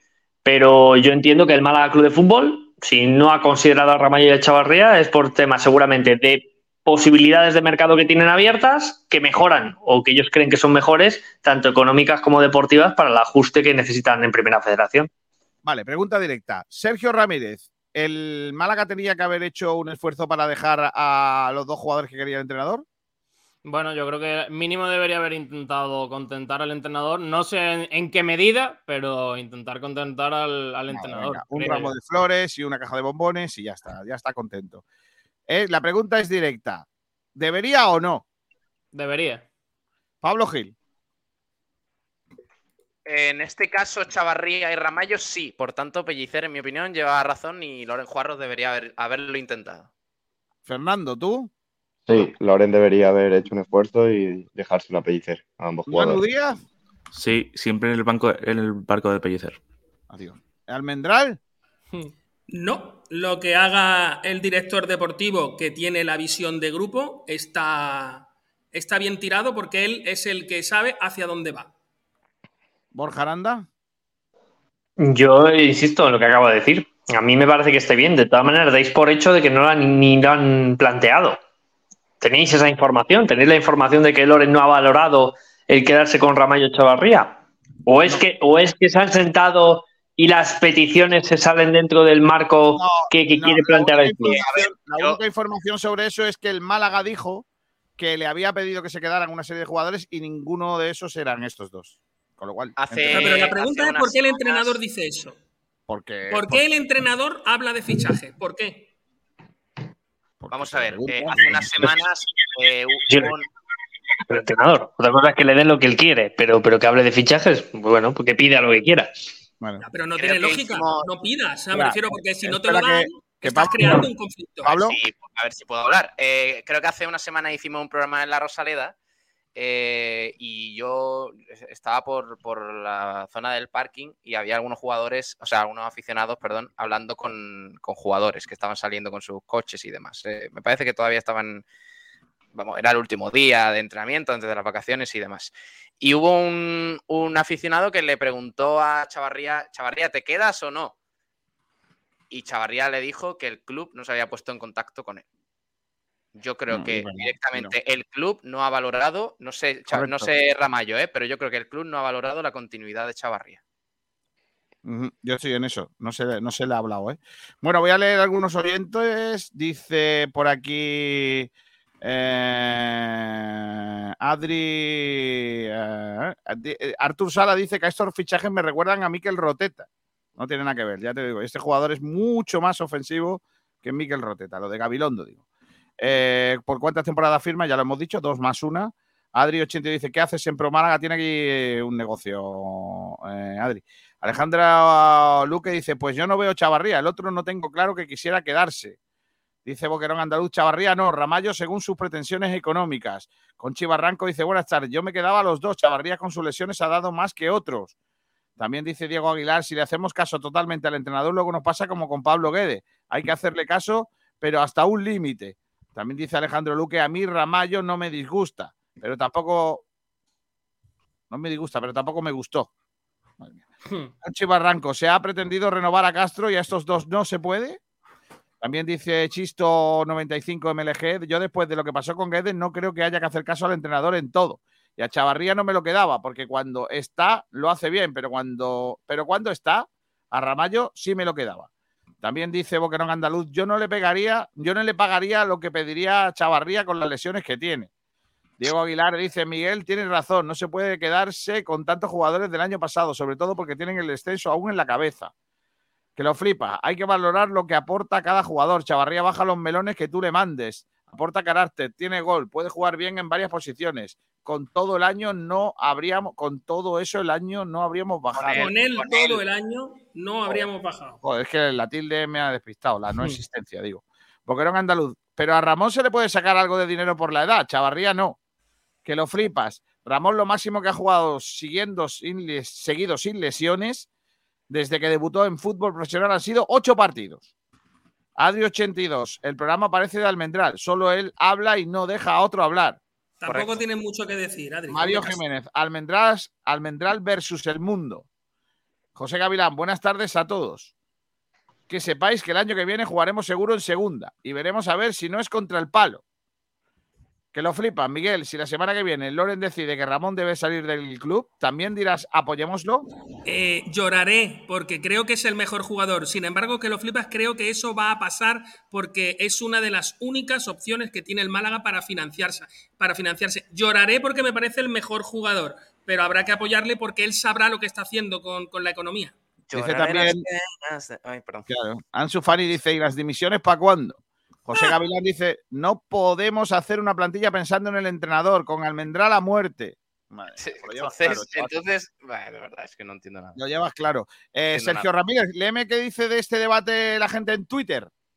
Venga, vamos a ello. Te cuento sobre esta pregunta en la que hablábamos de la continuidad de Chavarría y Ramallo, que le habría pedido el técnico Samuel Oliva, por ejemplo, que dice, para nada, el entrenador hoy está y mañana no. El director deportivo tiene trazado un plan y debe seguirlo, esté quien esté y le pidan lo que le pidan. Aprendamos de los errores pasados. Cantarote dice, ¿y los jugadores hubieran querido o habrían dicho no como los otros tres? Eh, JC que lo flipa dice, no, la parcela deportiva la debe gestionar el director deportivo. Miguel Ángel Parrón Pinto que dice, por supuesto que sí. José Manuel dice, Ramallo sí, con Chavarría dudas por su largo historial de lesiones. Luego estaría el tema económico. Bernabé Ramírez que dice, Pellicer además mentiroso. Y Albert que dice, menos mal que no le han hecho caso. Así que esos son los comentarios sobre este debate, Kiko. Vale. Eh, vamos al otro debate, chicos. Oh, tengo ganas, Kiko García, de este debate. la pregunta: ¿deberían unirse los andaluces como han hecho los gallegos y presionar para que haya una opción norte-sur en la votación de los grupos de primera RFF? Venga, ¿quién le da?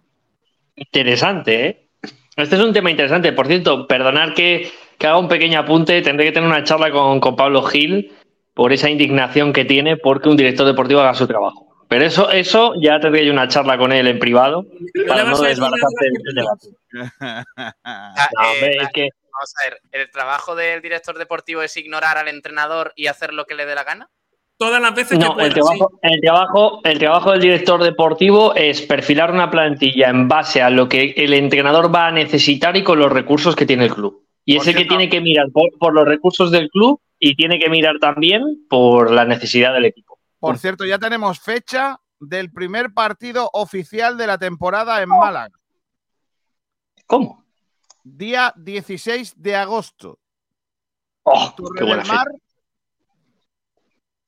contra el. ¿Quién es este, tío? Es que me han Jimeno. puesto aquí. El Torre Don Jimeno, feta, efectivamente. Torre del Mar, Torre Don Jimeno. Primer partido oficial.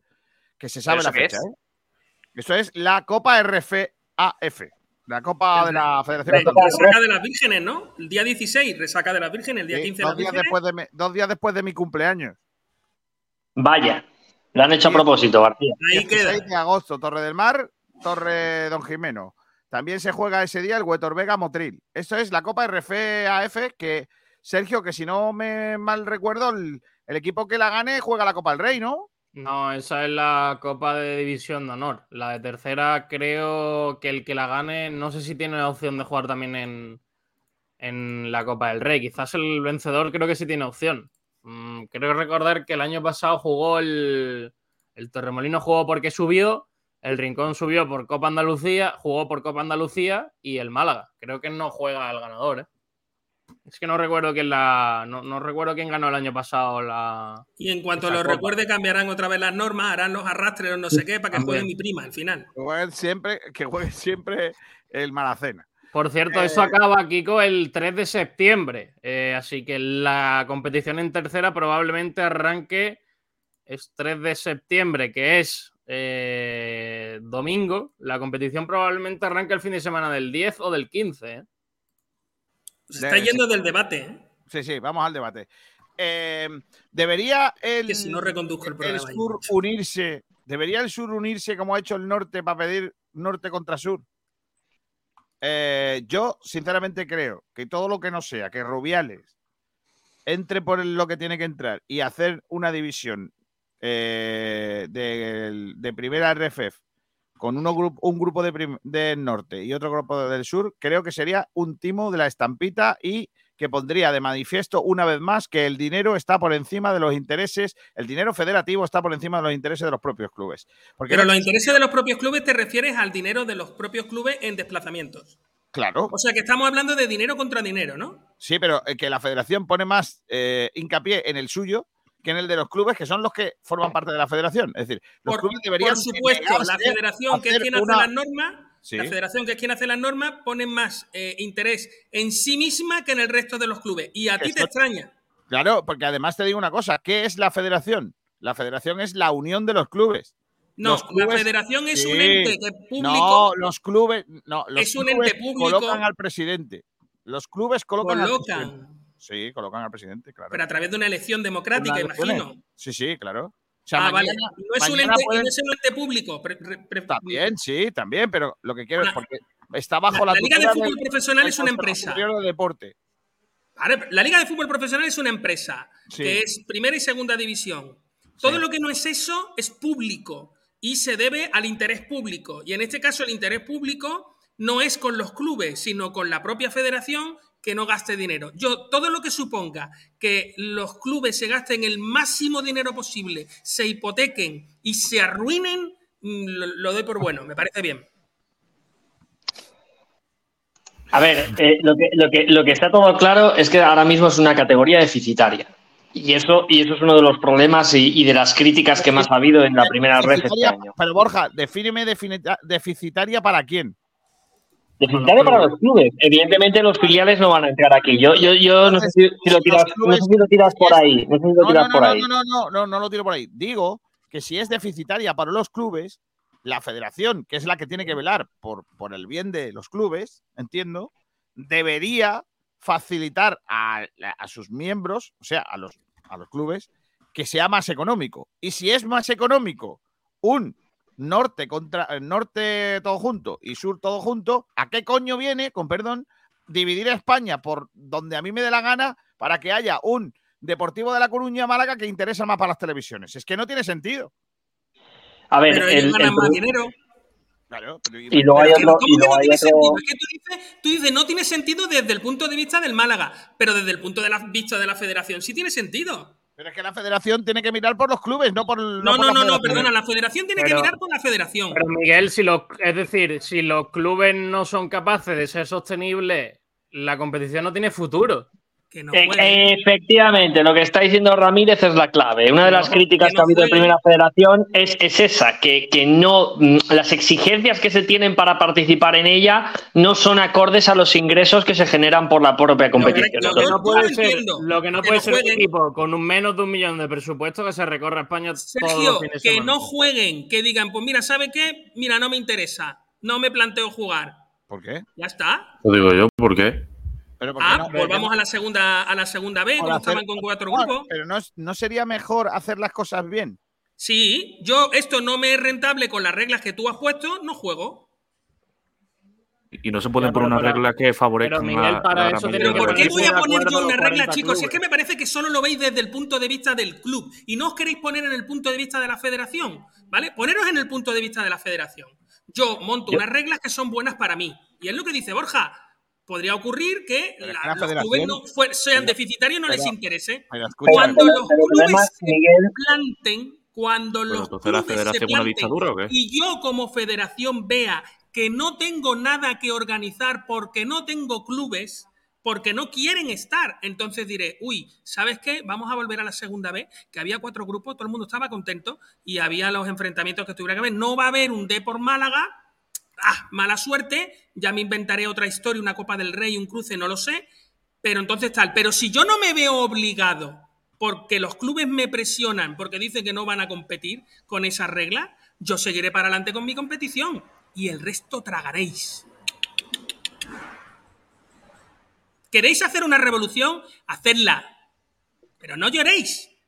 ¿Queréis hacer una revolución? no Hacedla. está- Nos plantamos, no, jugamos. Nadie está pidiendo una revolución. Lo único que estoy pidiendo es que la federación, la española de fútbol, la de ciclismo, la de hockey, la de petanca, la de lucha libre, la de la federación de. ¿Cómo era lo de. Colombofilia, colombofilia, ya sé qué quiero hacer. ¿Cómo te gusta la colombofilia? ¿Cómo me Una gusta cosa- la homofobia? Eh, todas esas lo que tienen que hacer es velar para que los practicantes del deporte que están bajo su tutela puedan practicar el deporte con ciertas garantías de eh, funcionamiento lógico, tanto económico como, como social, etcétera, etcétera. ¿Qué está pasando ahora mismo en la federación? Pues yo te lo cuento muy fácil, que se está primando el interés de la propia federación por hacer cash que el implantar esos modelos económicos para la sostenibilidad de los propios clubes y por ende de las entidades que hacen posible Hablamos de la federación que se llevó a no sé qué país la Copa del Rey, ¿no? Esa misma federación. También. No, pero la Supercopa, eh, dice Salmendral. Pero de todas maneras, el, el- el problema, el problema real, y aquí nos hacemos trampas a solitario, García. Estoy de acuerdo en que al final se está primando un factor económico, pero es que precisamente es lo que se quejan los clubes, que quieren económicamente ser mejores. Seguramente si a los clubes les dices que el reparto que se va a hacer de la distribución no es norte-sur y es este-oeste, pero que van a ganar en vez de, me invento cifras, un millón, dos millones, seguramente te van a decir que sí, porque les compensa. Entonces, al final, esto es un tema de que la federación es consciente que este modelo, y es más, en el nuevo concurso de reparto televisivo ya hay cláusulas dentro donde se indica que puede haber modificaciones del tipo de competición, es decir, que ahora mismo está subdividida en dos grupos, la primera federación, bueno, pues se habla de diferentes metodologías o formatos posibles a futuro y es porque no tienen clara la viabilidad. Es una pena porque a mí me gusta y me parece que, que ha subido muchísimo el nivel de esta, de esta categoría, pero hay que encontrarle el punto. Y yo creo que evidentemente el factor económico, García, es, es, es, clave y necesario porque para que pueda subsistir. Evidentemente este problema no lo tienen los filiales porque tienen el sostén del equipo mayor, pero el resto de clubes no profesionales, quitando un Deport, quitando un Málaga que va a bajar saneado, pero, pero quitando eso- esos clubes, el resto son deficitarios. Eh, Pablo, eh, Borja, perdona, por cierto, que el Málaga va a poner encima de la mesa que se implante un control económico en los clubes. Que no pase como, como está pasando y que haya clubes que se puedan gastar una millonada aún siendo eh, con- descontroladamente. Si, por ejemplo, que haya clubes que paguen en A un sueldo y en B muchísimo más. Y eso está Pero eso pasando. es ilegal ya de antemano, García. Escúchame, pero eso está pasando y no hay un control, nadie lo mira. A Pero ver, hay una un control, hay una hay un control de la que no Social y otra de tiene. Hacienda. Hay una inspección de la Seguridad Social y otra de Sí. Hacienda que te dice que no solo no puedes pagar en B, que es que está Ya, feo, sino ya. que además es ilegal. Sí, sí, sí, sí, yo no digo que no. Por cierto, Miguel, para puntualizarte, la, las federaciones, como la de fútbol, se consideran eh, entidades privadas, aunque tienen eh, delegadas funciones de carácter público. Eh, y la única cuestión que tienen bajo el control mm, público es el control que hacen unas comisiones llamadas, curiosamente, de control, se podrían llamar de otra manera, pero comisiones de control, que dependen del Consejo Superior de Deportes. Es decir, no son entidades propiamente dichas públicas. Son las federaciones son entidades privadas que tienen entre, entre sus gestiones eh, delegadas funciones públicas, pero no son entidades públicas. Eh, hay varias cosas que sí son importantes, que es que los clubes eh, agregados a la Asamblea General, a las, perdón, a la Federación, eh, van formando asambleas en las distintas delegaciones, primero en la malagueña, luego en la andaluza, así sucesivamente, hasta llegar a la Asamblea General. Y es la Asamblea General la que decide quién es el presidente y cómo está estructurada la. Pero ¿por la- qué no vamos al turrón del asunto este? el turrón es que quieren. Mira, el turrón es muy fácil. Que la federación quiere ganar más pasta porque entiende que un, eh, con todos mis respetos, un Barça Madrid o un eh, Depor Málaga tiene más caché que un Ceuta Málaga o un Correcto. Murcia Málaga. Y eso es Vale. verdad y eso es así. En lo que Vale. dice la federación es Totalmente, totalmente. Eso, será, eso será así, pero no beneficia al fútbol, no beneficia a las empresas, no García, beneficia pero a los que es que forman parte no va de ser una hermanita de la caridad. Es que el García, problema de todo es que, que queréis meter, queréis que sean unas ONG A ver. y que, y No, que se hagan las cuestiones por cuestiones morales. Y, y esto va por cuestiones económicas. Lo que yo os estoy planteando es que si de verdad vosotros queréis, porque además ya tenemos precedentes, si de verdad vosotros queréis que esto funcione, la única manera que hay es que los clubes se planten como hicieron en su momento el Sevilla y el Celta y digan, por aquí no pasamos. No pasamos. Te quedas sin competición. Pero si no los clubes- pasamos. Si los clubes, si los clubes quieren más dinero, la federación tendrá que intentar vender el producto a un precio mayor y eso se consigue generando interés. Y para generar interés, evidentemente, pues tienes que tener, intentar tener los mejores equipos entre, entre ellos compitiendo para que haya una mayor audiencia y por tanto los derechos se puedan vender a un mayor precio. Entonces, los clubes no pueden pedir no querer viajar lejos y ganar más dinero, porque no son compatibles. Tienen que elegir una u otra. Es, es- es tal cual. De todas maneras, también os digo una cosa, ¿eh? Eh, hay un factor muy claro, que es que cuadraban muy fácil los equipos dividiéndolo en este y oeste. O sea, es que, es que era clavado, metiendo Murcia en, en Andalucía eh, y que Extremadura, Castilla, León, Galicia, Ceuta, Melilla eran los 20. O sea, es que, es que cuadraban perfectos los equipos. Eh, entiendo que la división que proponen los clubes andaluces es Andalucía, Ceuta, Melilla, Murcia, Comunidad Valenciana y Comunidad de Madrid. Entiendo que es esa, y Extremadura. Entiendo que es esa, ¿no? Y las Baleares entrarían dentro del grupo con Cataluña, Aragón, La Rioja, País Vasco, Galicia, eh, Castilla-León. Sí. Básicamente. Eh, Es, es- es esa, ¿no? Bueno. eh, Galicia Baleares, Galicia Baleares hay un desplazamiento chulo también, ¿eh?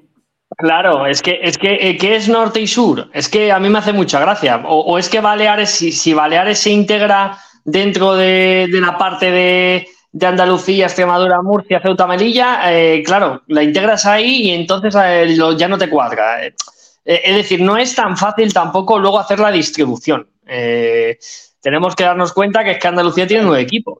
Vamos a ver, pero es que, es que si Andalucía tiene nueve equipos, por algo será. Es decir, ¿Sabes qué te digo? Porque Es no que- son suficientemente buenos para estar en Ceuta, más. Ceuta y Melilla no. son 11. Que Sí, Málaga- eh, es que eh, Andalucía, te lo recuerdo, es la comunidad autónoma con más equipos en primera división Y, no en tiene primera ningún- federación, pero en segunda no tiene- ninguno. no tiene ninguno en segunda, pero eso no quiere decir, eso no- bueno, porque tiene más equipos que ninguna en primera. Es que, que- ¿qué te digo? ¿Qué te digo? Es que lo que no puede ser es que tú dividas Andalucía eh, por dos. Es que no puede ser. No, eso Es no. que Andalucía tiene que estar junta. Pero, Es que pero a ver, Andalucía, que yo juntos. Sí, García, pero que yo sepa, en ese primer planteamiento que se hace no se divide Andalucía.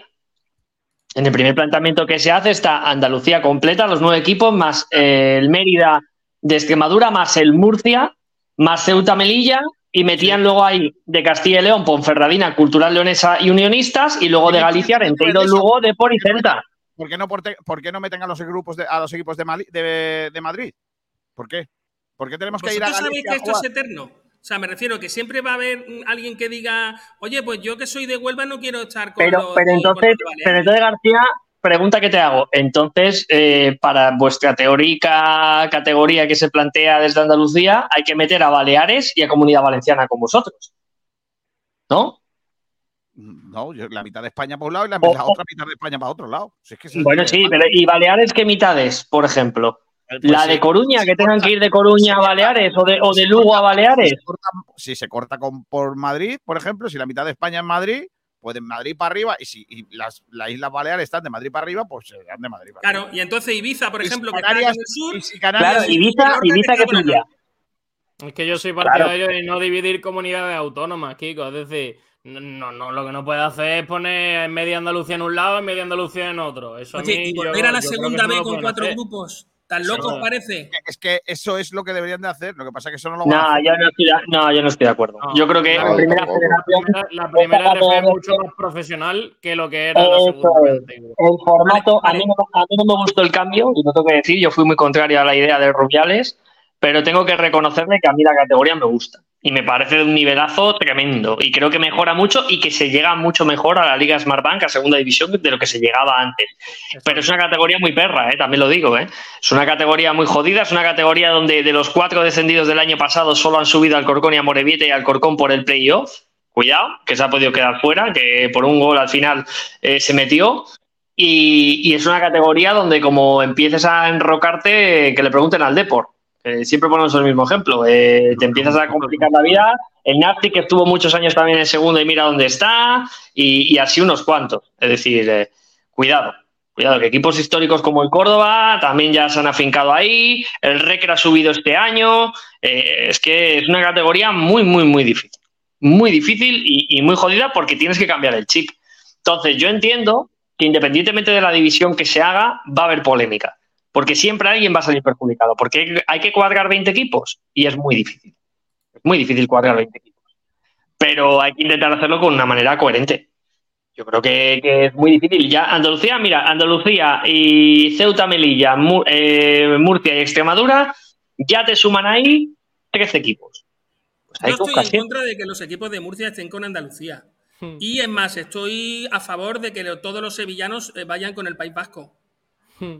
Madre mía. Mira, ¿sabes cuál es el problema? Que si metes a, a- a Comunidad Valenciana y a Baleares, ya te descuadra todo.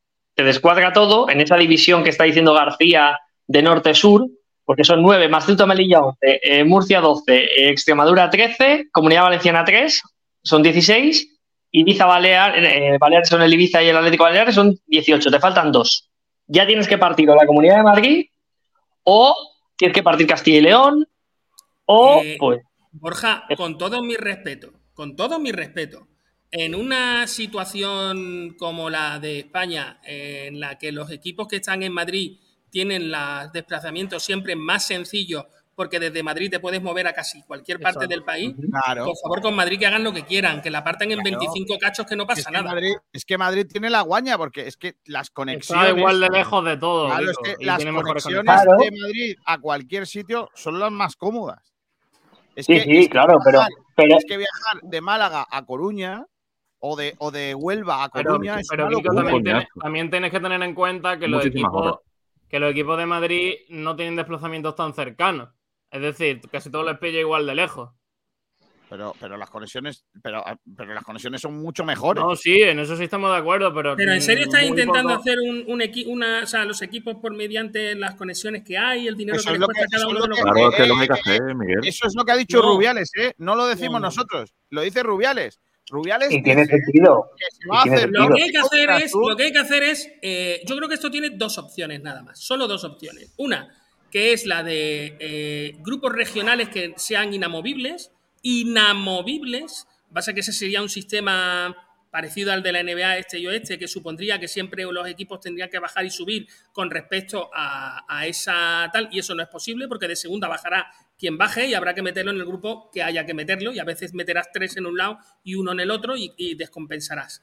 Eh, la otra opción, eh, porque así todo el mundo sabría cuáles son las reglas y no habría problema. Tú caes en segunda, en primera federación, sabes que vives en tal lado y sabes que ese código postal va a estar siempre, absolutamente siempre eh, metido en esa federación. Y no tienes problemas, conoces cuáles son las reglas y conoces cuáles son los costes. Esa sería una de las Mira, lo que va a pasar, te lo digo ya, eh, es que lo- estoy aquí eh, arreglando el mundo de la primera federación.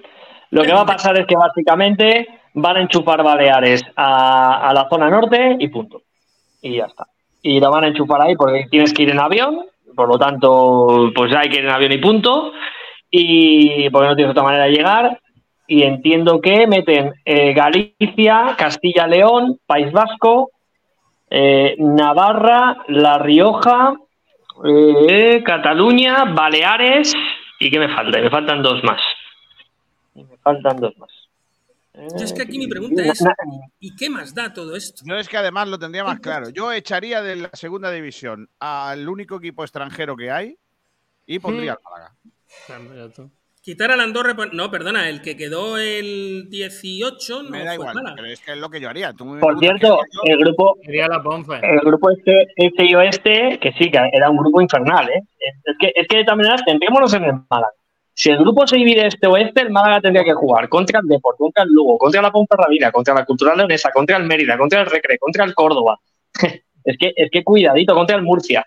Pero es que si lo dividimos, como decís, tiene que jugar contra el Atlético contra el Castilla, tiene que jugar contra el Alcoyano, tiene que jugar contra el Intercity, que no sé si habéis visto que han cogido unos inversores que han puesto un montón de pasta y, y tiene pinta de proyecto gordo el año que viene. El Castellón.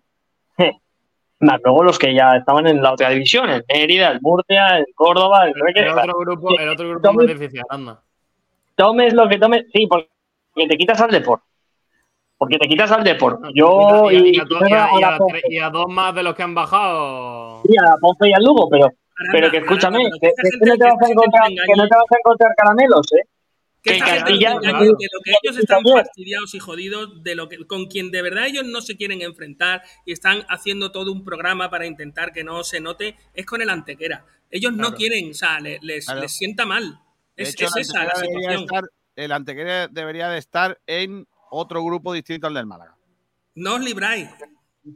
No os libráis. Este yo año más, Antequera Málaga y Málaga- Málaga Antequera. Yo de- de- dividiría Málaga por la bisectriz, por, por Álora, de. Álora para un lado y de Antequera para es el otro. mejor, escúchame, no es mejor poner Guadalmedina. Coge el Guadalmedina y haces ahí, ¡shum! Aquí, del de corte ingle para allá y luego los- de- del parque del para allá.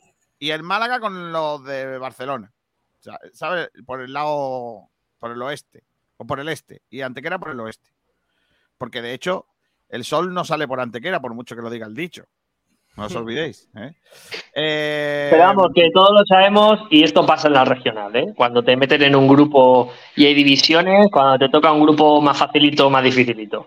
Que si el grupo este y este fuera, entre comillas, a priori facilito, ya te digo que no había quejas. Que estaban todos más contentos con unas Pascuas y que los desplazamientos, que muy bien, que muy buenas tardes. Pues a mí, a mí sinceramente, a mí sinceramente mm, me preocupa mucho más los desplazamientos ¿eh? que todo lo demás. ¿eh? No. Que A te preocupen los Tú a desplazamientos. nivel deportivo como club, García, sí, los desplazamientos, que al final, eh, por ahorrar costes, lo vas a hacer seguramente en autocar, la mayoría, salvo los que sean de obligada eh, imposibilidad por, por el territorio y tener que ir en avión, ¿vale?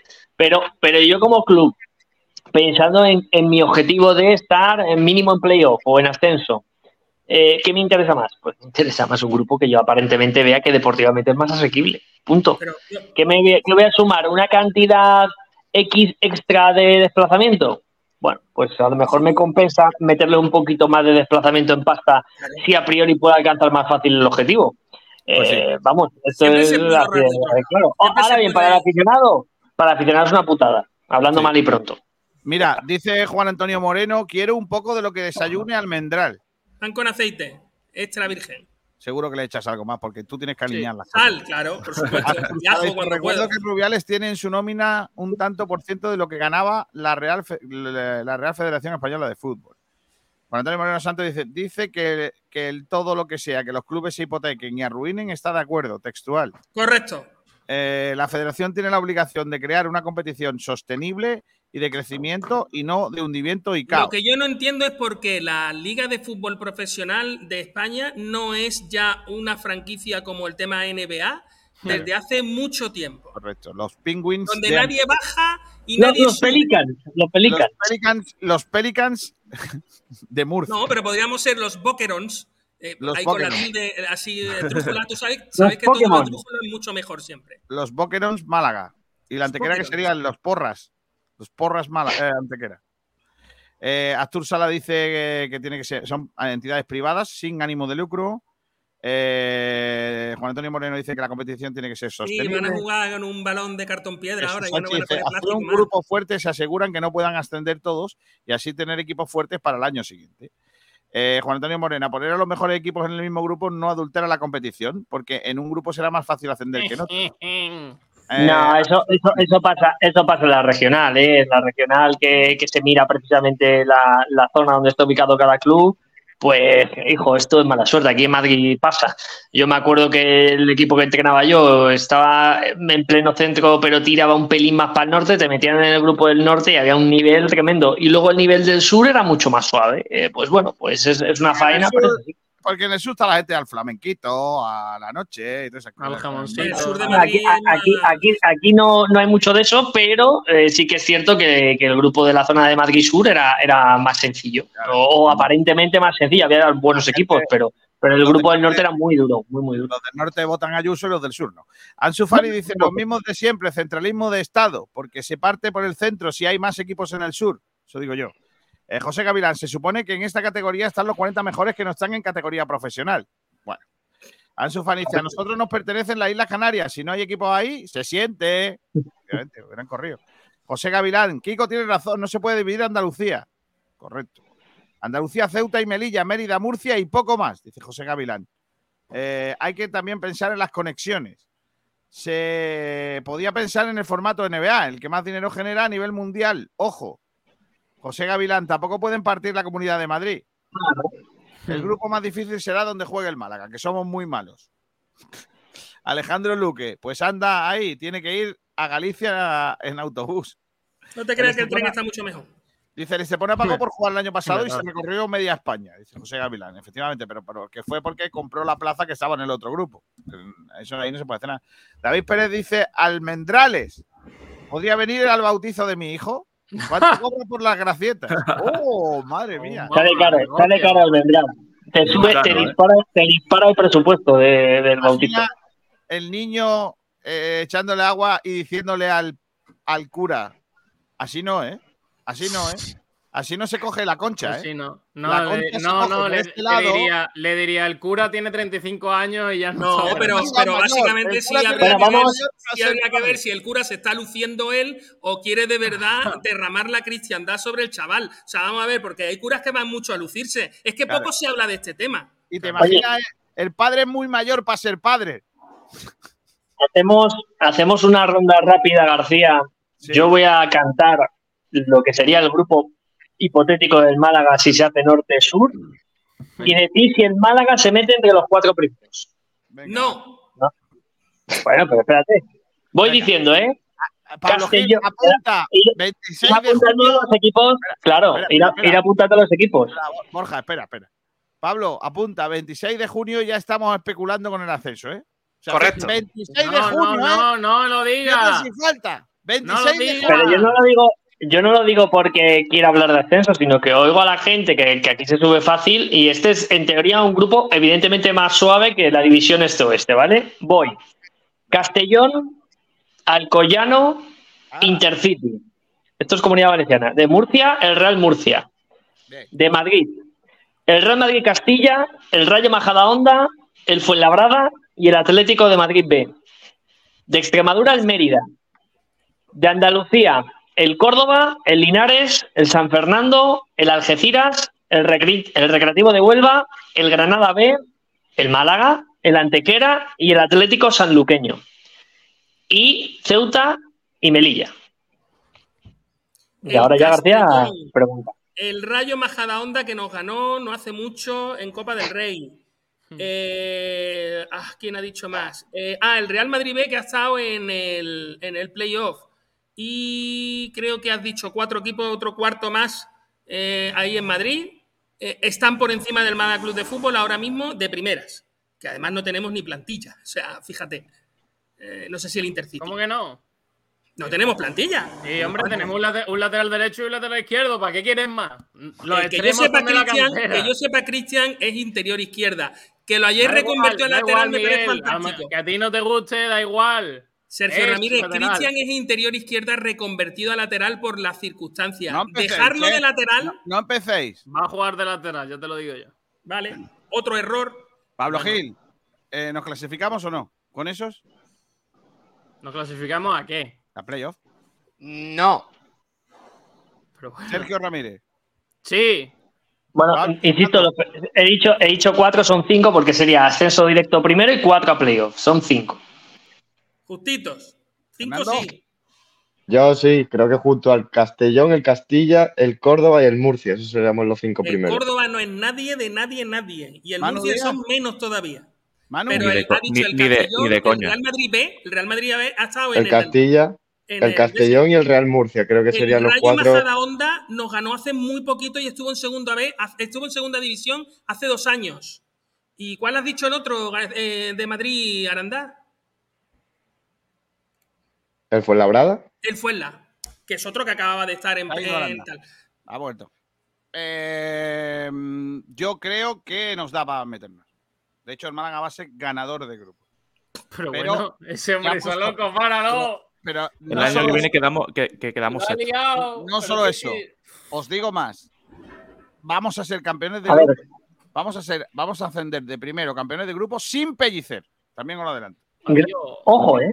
Grabar, grabar estas declaraciones. Bueno, Bueno, haciendo así un resumen rápido para la gente que no haya seguido mucho la primera federación esta temporada, en el grupo estaría el Castilla y el Castellón, que han jugado la final del ascenso este año a segunda división. Estaría también de este año en el grupo 1 Linares, Mérida y Córdoba, que han estado peleando por entrar al playoff. Y del grupo 2, el Murcia, que es, digamos, el que más cerca ha estado de, de también eh, pelearlo. Entonces, yo creo que esos serían los a priori rivales, pero siempre hay que esperar, pues eso, algún proyecto como el del Intercity, que parece que este año va a tener eh, bastante potente, bo- eh, sí, potente. El Atlético de Madrid al final es un filial, veremos qué proyecto plantean este año, a ver qué plantea equipo histórico como el Recre, pero bueno, en principio todos esos equipos, yo a priori al Málaga, evidentemente, igual que se lo daré a Lugo, a Ponferradina y compañía, los recién descendidos mínimo deben de estar en playoff, a priori. Pero claro, es que esta categoría es fútbol no profesional. No sé si visteis eh, ayer el campo, el campo del Eldense. O sea, es que son, son eh, campos muy diferentes a los que viene jugando el Málaga en primera y en segunda división, muchos de ellos.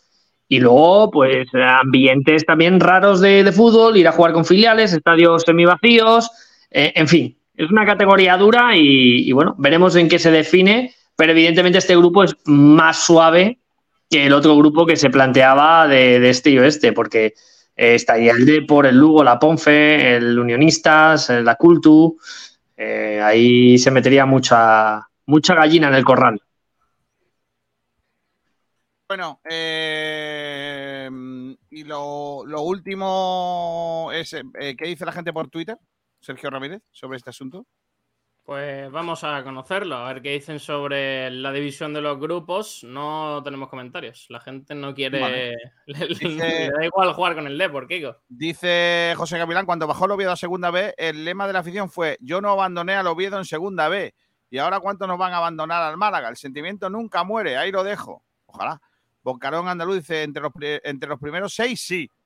Anso Fani dice, qué pena que no haya subido el Castilla. Como nos crucemos con ellos en playoff, nos Eh.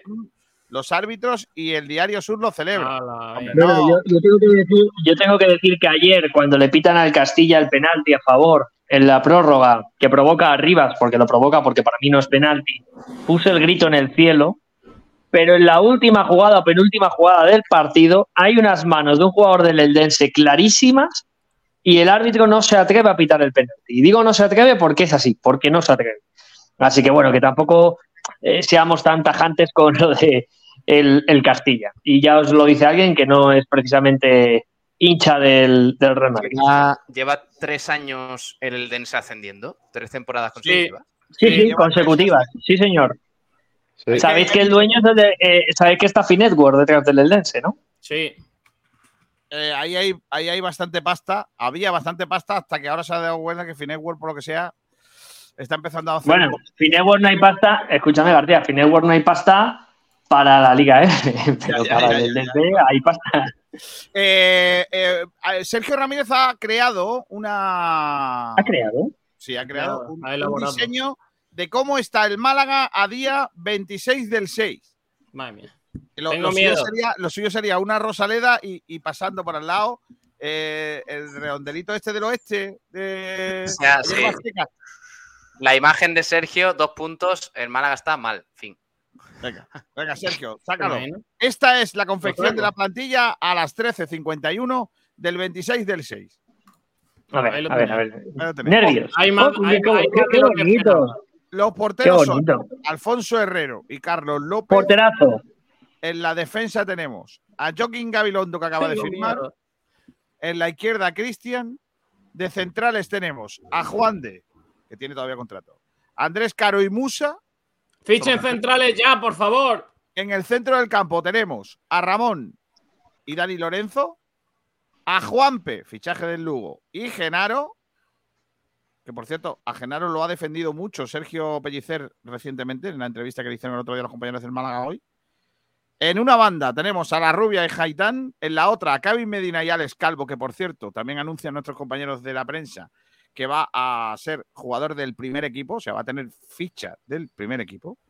Y va arriba tenemos a, qué poca vergüenza de poner a Loren con la, a- perdón, a Roberto con la A camiseta. Roberto, ¿no? No, pero porque no hay Con el foto. Barça, tío. Roberto, Roberto Loren y Diony Villalba. Esa es la plantilla que tiene el. Málaga a día de hoy. Dos, tres. ¿Cómo no, Bueno, se no va queja, mal, ¿eh? ¿cómo no se queja, cómo no se queja Kiko García de poner a Kevin con la camiseta del Eh, centro, eh, a este- Juanpe este con la equipo- del Lugo? Este, este equipo me pone cachondo, eh, te lo digo en serio. Sí, Sí, te pone cachondísimo. aquí hay deficiencias claras en, los- en la parte Sí, de los sí, centrales. claro. Juan del primero, Juan del primero, que, Yo- que es un flan. Yo no creo que todos estos canteranos. Yo me lo esperaba, yo me lo esperaba peor a estas alturas. ¿eh? Yo, yo no veo a todos estos canteranos jugando en el primer equipo. eh, también Yo lo- tampoco. Como que no, como que no. Yo Que sí, yo no. Mira, yo sí lo veo, ¿eh? Aitam no tengo yo mis dudas. Ahí está. Eh, Aitam yo tengo dudas. No Yo- sé yo si... Pero yo creo que Pellicer no va a jugar 4-4-2. Eso también. eh, la idea que. Yo creo que ahí, ahí hay que mover a lo mejor a lo la que rubia. me cuentan es que vamos a jugar 4-1-4-1. Eso es lo que a mí me cuentan. Ahí está. Eso sí me cuadra más. Ese sí es mi Pellicer. Por ejemplo, Musa yo también tengo bastantes dudas. Y el resto, bueno, yo creo que... A ver, pero sí. centrales van a llegar un- dos mínimo. O sea, van a Un llegar dos. lateral, un lateral No, izquierdo dos, lateral dos laterales, uno para cada lado. Dos laterales. laterales harían falta. Ah, No, yo- dos, dos. Es que yo creo que Bilal va a estar ahí en, el, en la movida del lateral. Y Yo luego, recuerdo que Sí. Cristian es un muy buen interior izquierda. que no, que Cristian Benítez cuenta a todas, a todas cuenta. A ver, Kiko García, mm, ¿puedo yo ahora, como tú me has dicho, mm, dar Miguel, mi es opinión sin diciendo- que tú me pises? Pero Miguel, es que no es una opinión. eh, es Pero otra es que- vez, ¿puedo que dar es mi opinión opinión, sin es que tú me pises? Pero- ¿Puedo pero o no yo- puedo? es- tú- yo te puedo pisar siempre que quiera, primero porque soy el dueño de esto. Eso va a empezar. Y segundo, Miguel, eh, Mm. para que tú lo sepas, para que tú lo sepas y, y te, y te enteres de una vez, para que no lo estés repitiendo hasta la jornada 25 de la primera vuelta. O sea, ¿sabes qué te digo? Que no existe, pero que A lo vas a- 25 de la primera vuelta, vale, vale. ¿Vale? Que no existe, pero como sé que te conozco y lo vas a estar diciendo todo el día, como lo del otro de los chupitos. Cristian, a todas luces va a ser lateral izquierdo del Málaga. Que a ti no te guste, perfecto, te lo compro. Uy, ¿quién Bueno, Cristian, per- pero Cristian veremos si sigue en el Málaga. Eso- Empecé- eso- empezando eso- por ahí. Vale, eso en es lo primero. caso- Pero lo en el segundo. caso hipotético de que Porque- se. Vale. Se Os segundo, cuento, os cuento, y os lo digo ya, que en Zaragoza, perdón, en Zaragoza van a apretar, ¿eh? eh, Pues se tiene cláusula. Sí, sí. Más por ellas. Que se la le está poniendo a Kiko García una cara de Manolo Gaspar que no Sí. Por cierto, Y es que, eh, con esa plantilla tengo bastante miedo. ¿eh? Hombre, yo con esta plantilla tengo ver, clarísimo el abono, tengo clarísimo que me hago el abono, pero además que voy a tardar muy poquito en abonarme a Unicaja.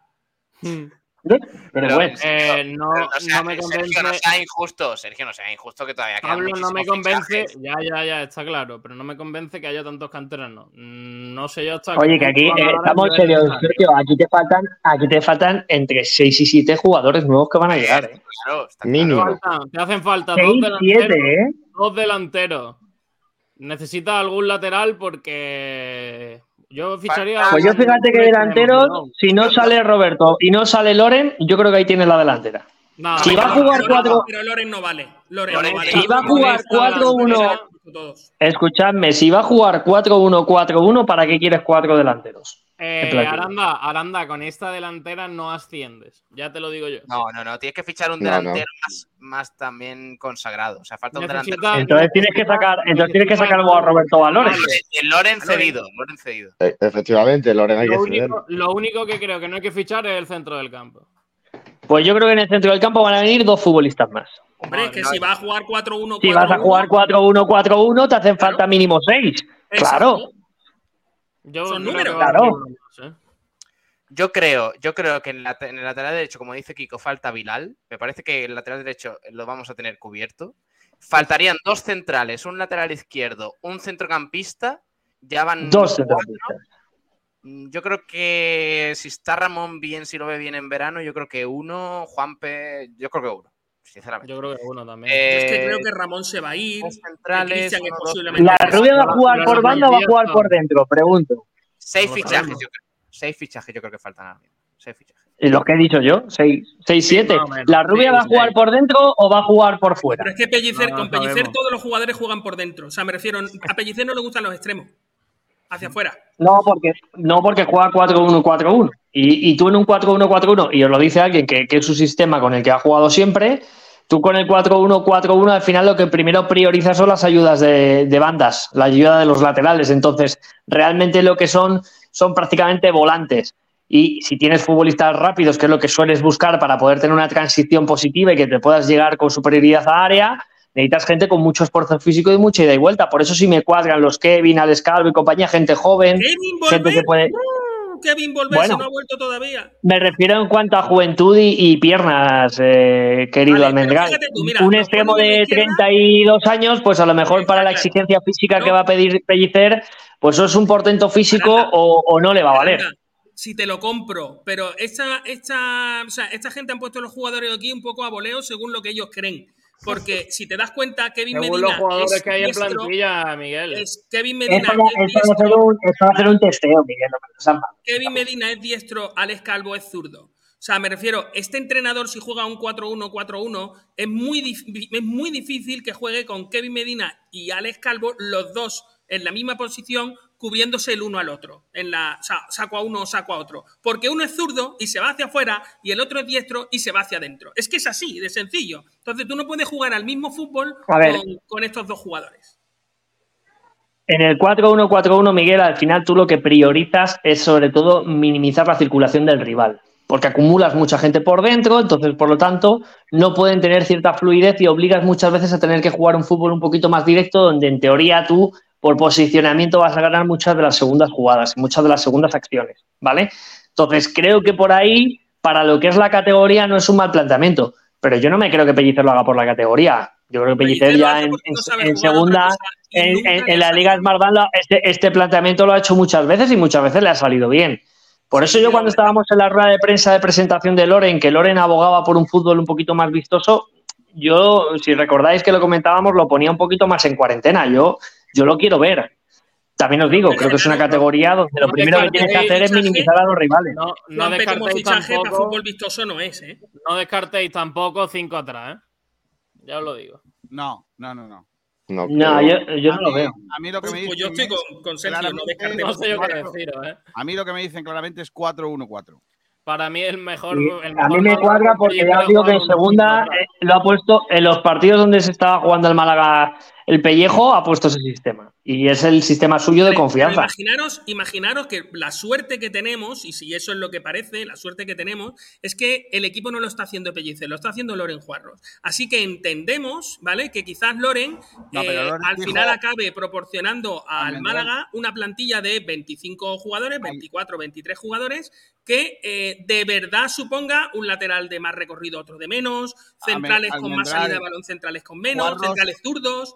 Eh, jugadores en el medio campo con, con todos los cortes posibles, más, más defensivos, más stopper, más llegadores, Miguel, más tal, y que el entrenador arme un equipo con las 25 fichas que tiene. Eso sería lo idóneo. Miguel, eh, Loren Juarro hay una cosa que dijo, lo digo a tenor por este cuadro, este equipo que hemos planteado.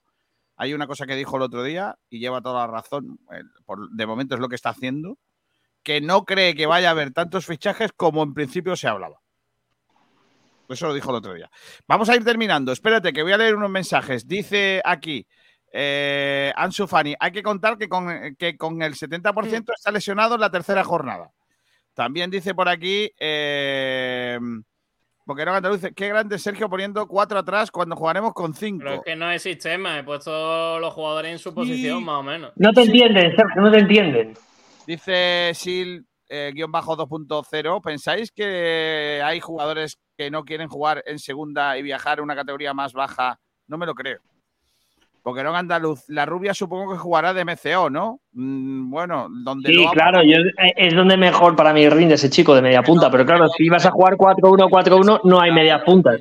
donde lo ponía Pellicer es en banda. Y a mí no me gusta. Pero bueno, Por eso, porque Pellicer, como juega sin media punta, pues donde más le cuatro media punta es escorado a un costadito. Claro. que lo flipas. Este equipo es para bajar sufriendo. También Ansu Fati dice calentada, ¿no? Bueno, que lo flipas. La banda izquierda necesita un extremo de verdad o dos laterales. Que Cristian juegue delante. Que Cristian juegue delante, por En favor. Linares jugaremos con ocho defensas, dice Javibi. Alfonso Ruiz Recio, quizás a Jaitán y a Víctor Olmo, tras sus gravísimas lesiones, no los veamos jugar partidos hasta octubre. Eso también. Eh, Francisco Aragón dice: Creo que hace falta en Dialle. Estoy de acuerdo. Que lo Hombre, para el flipas. Ahora mismo- 4-1-4-1, sí. Claro, para que se los coma a todos. Dice que lo flipas. Ahora mismo faltan mínimo ocho chavales. Oh, perdón, ocho fichajes. Si salen chavales, entonces más. Y el Rumba, que aparece para hacer el último comentario del día. Buenas tardes, llego tarde, pero he visto toda la alineación y es bueno ese equipazo que se está diseñando, pero faltan jugadores todavía. Estoy de acuerdo. Voy a despedir a Fernando, a Manu Díaz, a Miguel Almendral, a Borja Aranda. Hasta luego, chicos. Hasta luego. Adiós. Adiós. Eh, me quedo con Pablo Gil y Sergio Ramírez. Muy rápido para recordar que, man- que esta tarde tenemos televisión. Tele. Zona Deporte en PTV Málaga a las 9 de la noche. ¿Hay chorro? Hay chorro gordo, efectivamente. Chorro gordo, sí. Esta noche a las Eh, 9. PTV Málaga. Eh, os doy algunas noticias. Venga. Venga. De última hora. De Unicaja. De ulti- no, de, Unicaja Hoy no ya hay Unicaja. al principio que la última noticia, la única noticia que había que esta semana se supone que se van a fe- firmar los contratos que se tengan que firmar. También hay cartel para el, el torneo Costa del Sol, de que ya sabes que disputa el Unicaja todos los veranos. ¿Quién viene este Con- año? ¿Viene el Madrid otra vez? El Real Madrid y el Bayern de Múnich de Pablo No. Lasso. Uy, qué buena esa, ¿eh? Qué Bueno. Esa es buena, ¿eh? Morbito. ¿eh? Esa es morbito, ¿eh? Esa es Va a morbito, ser el guapo. primer, el primer cara a cara de Pablo Lasso contra su ex equipo, contra el Real Qué Madrid. guapo. Lo que pasa es que, claro, a lo mejor vienen en cada equipo vienen tres titulares, porque claro, como hay mundial y todo eso. Pero en fin, Recordemos eh, que eh, Pablo Lasso, antes de fichar, de hacer oficial su fichaje por el Bayern, se interesó en Dylan Osetkowski. ya, pero por lo que sea, se ha quedado con la gana. Hmm. Eh, bueno, eh, ¿sabemos fechas de eso? Eh, el, Unicaja empezará a trabajar a mediados de agosto, en pretemporada. Me parece que no se ha confirmado aún la fecha, será a principios de septiembre. Vale, nombre propio, Sara Martínez, que es jugadora del Nueces de Ronda Atlético Torcal, que ha sido convocada con la selección sub-17 de futsal nacional. Enhorabuena. El Club Miranda- eh, Miramar de Gimnasia Rítmica, que ha conseguido dos medallas de bronce en Santander. ¿Vale? Y también, así noticia gorda, que Sergio Calero va a presentar a las 19.30 del jueves su biografía en el Aula Cultural de Sur. Anda. Por si a alguien le interesa la biografía de, de este hombre, ¿vale? Y la última noticia es que este fin de semana se ha casado ¿Quién? Espe López con Nacho del Castillo. El jugador de balonmano, ella jugadora de balonmano. Qué bonito, ¿eh? Claro. Sí. A ver El quién comete pasos jugador- antes. el la jugadora del Costa del Sol y el jugador del Conservas al Sur Antequera contrajeron matrimonio el sábado en la iglesia de San Juan. Qué bonito.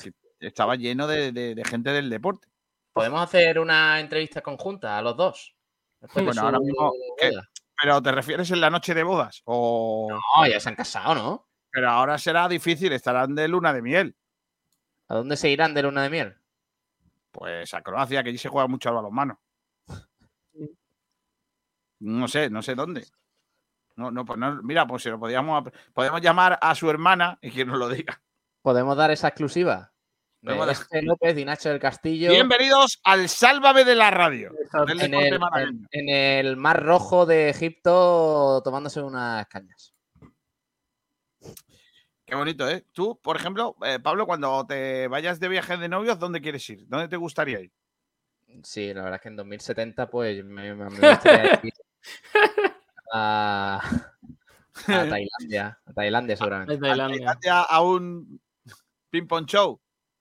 Sí. ¿Sabes lo que es? No. No te lo voy a explicar en la radio, tío. Vale. Te lo tengo que explicar fuera de la radio. Hola, buenas. eh, especialista en Tailandia y People Shows. Ostras. ¿Cómo se te puede olvidar que estaba Borja Aranda dentro? Aranda, tío? pero si Aranda le se le pedido que Pero ¿alguien le, puede, a- ¿alguien le puede explicar a Pablo Gil que de luna de miel no se puede ir a, Tai- a Tailandia? Eso es- hay que ir a la despedida de soltero. En la luna de miel A no. ser, a no ser que vayas a Tailandia porque tu, tu pareja sea abierta y Hombre, claro, efectivamente, que sea tailandesa. Claro, claro, claro. Eso sí. Pero bueno, digo, digo, veo que están necesitando un especialista, digo, voy a entrar. Eh, ¿Tú qué No sabes? sé. Eh, ¿Tú qué Sí. sabes lo que es un ping-pong show? Eh, Sí. ¿se ¿Lo puedes explicar para, para a las 2 de la tarde que si hay chiquillos escuchándonos, que hay muchos niños que ya están de guardia de, de vacaciones y que están escuchando el programa? Eh, Eh, Vale, ¿tú, tú has eh, visto, tú has visto en las típicas películas americanas, Pablo Gil, ese aparato de entrenamiento para los jugadores de béisbol que lanzan una bola para que baten? Pues es lo mismo, cambia el bate y cambia la lanzadera. Ya está. Sí. eh, no, no, no lo pilla. No, lo Eh, pilla. No lo pilla, ¿eh? Cambia los utensilios que realizan la operación y a partir de ahí ¿Con te qué- cuadra ya todo. ¿Con qué partes del cuerpo se pueden expulsar cosas? Ah, imposible, con esa, con esa potencia imposible. Bueno, bueno, bueno, pues ahí está la gracia del espectáculo, querido Pablo Gil. Pablo Gil. ¿Con la boca? Sí. Eh, También. El himno nacional de Tailandia para cerrar hoy nuestro programa. Venga. Perfecto. A ver. Ah, Ah, que tienen himno y todo. Coño, Tailandia no va a tener himno. favor. Madre mía, pero ¿cómo no va a tener himno Tailandia, hombre? ¿Tú qué, Kiko? El himno nacional de ¿Al Tailandia. anuncio? Que no, que- Pero A ver. bueno. Todo el mundo tío.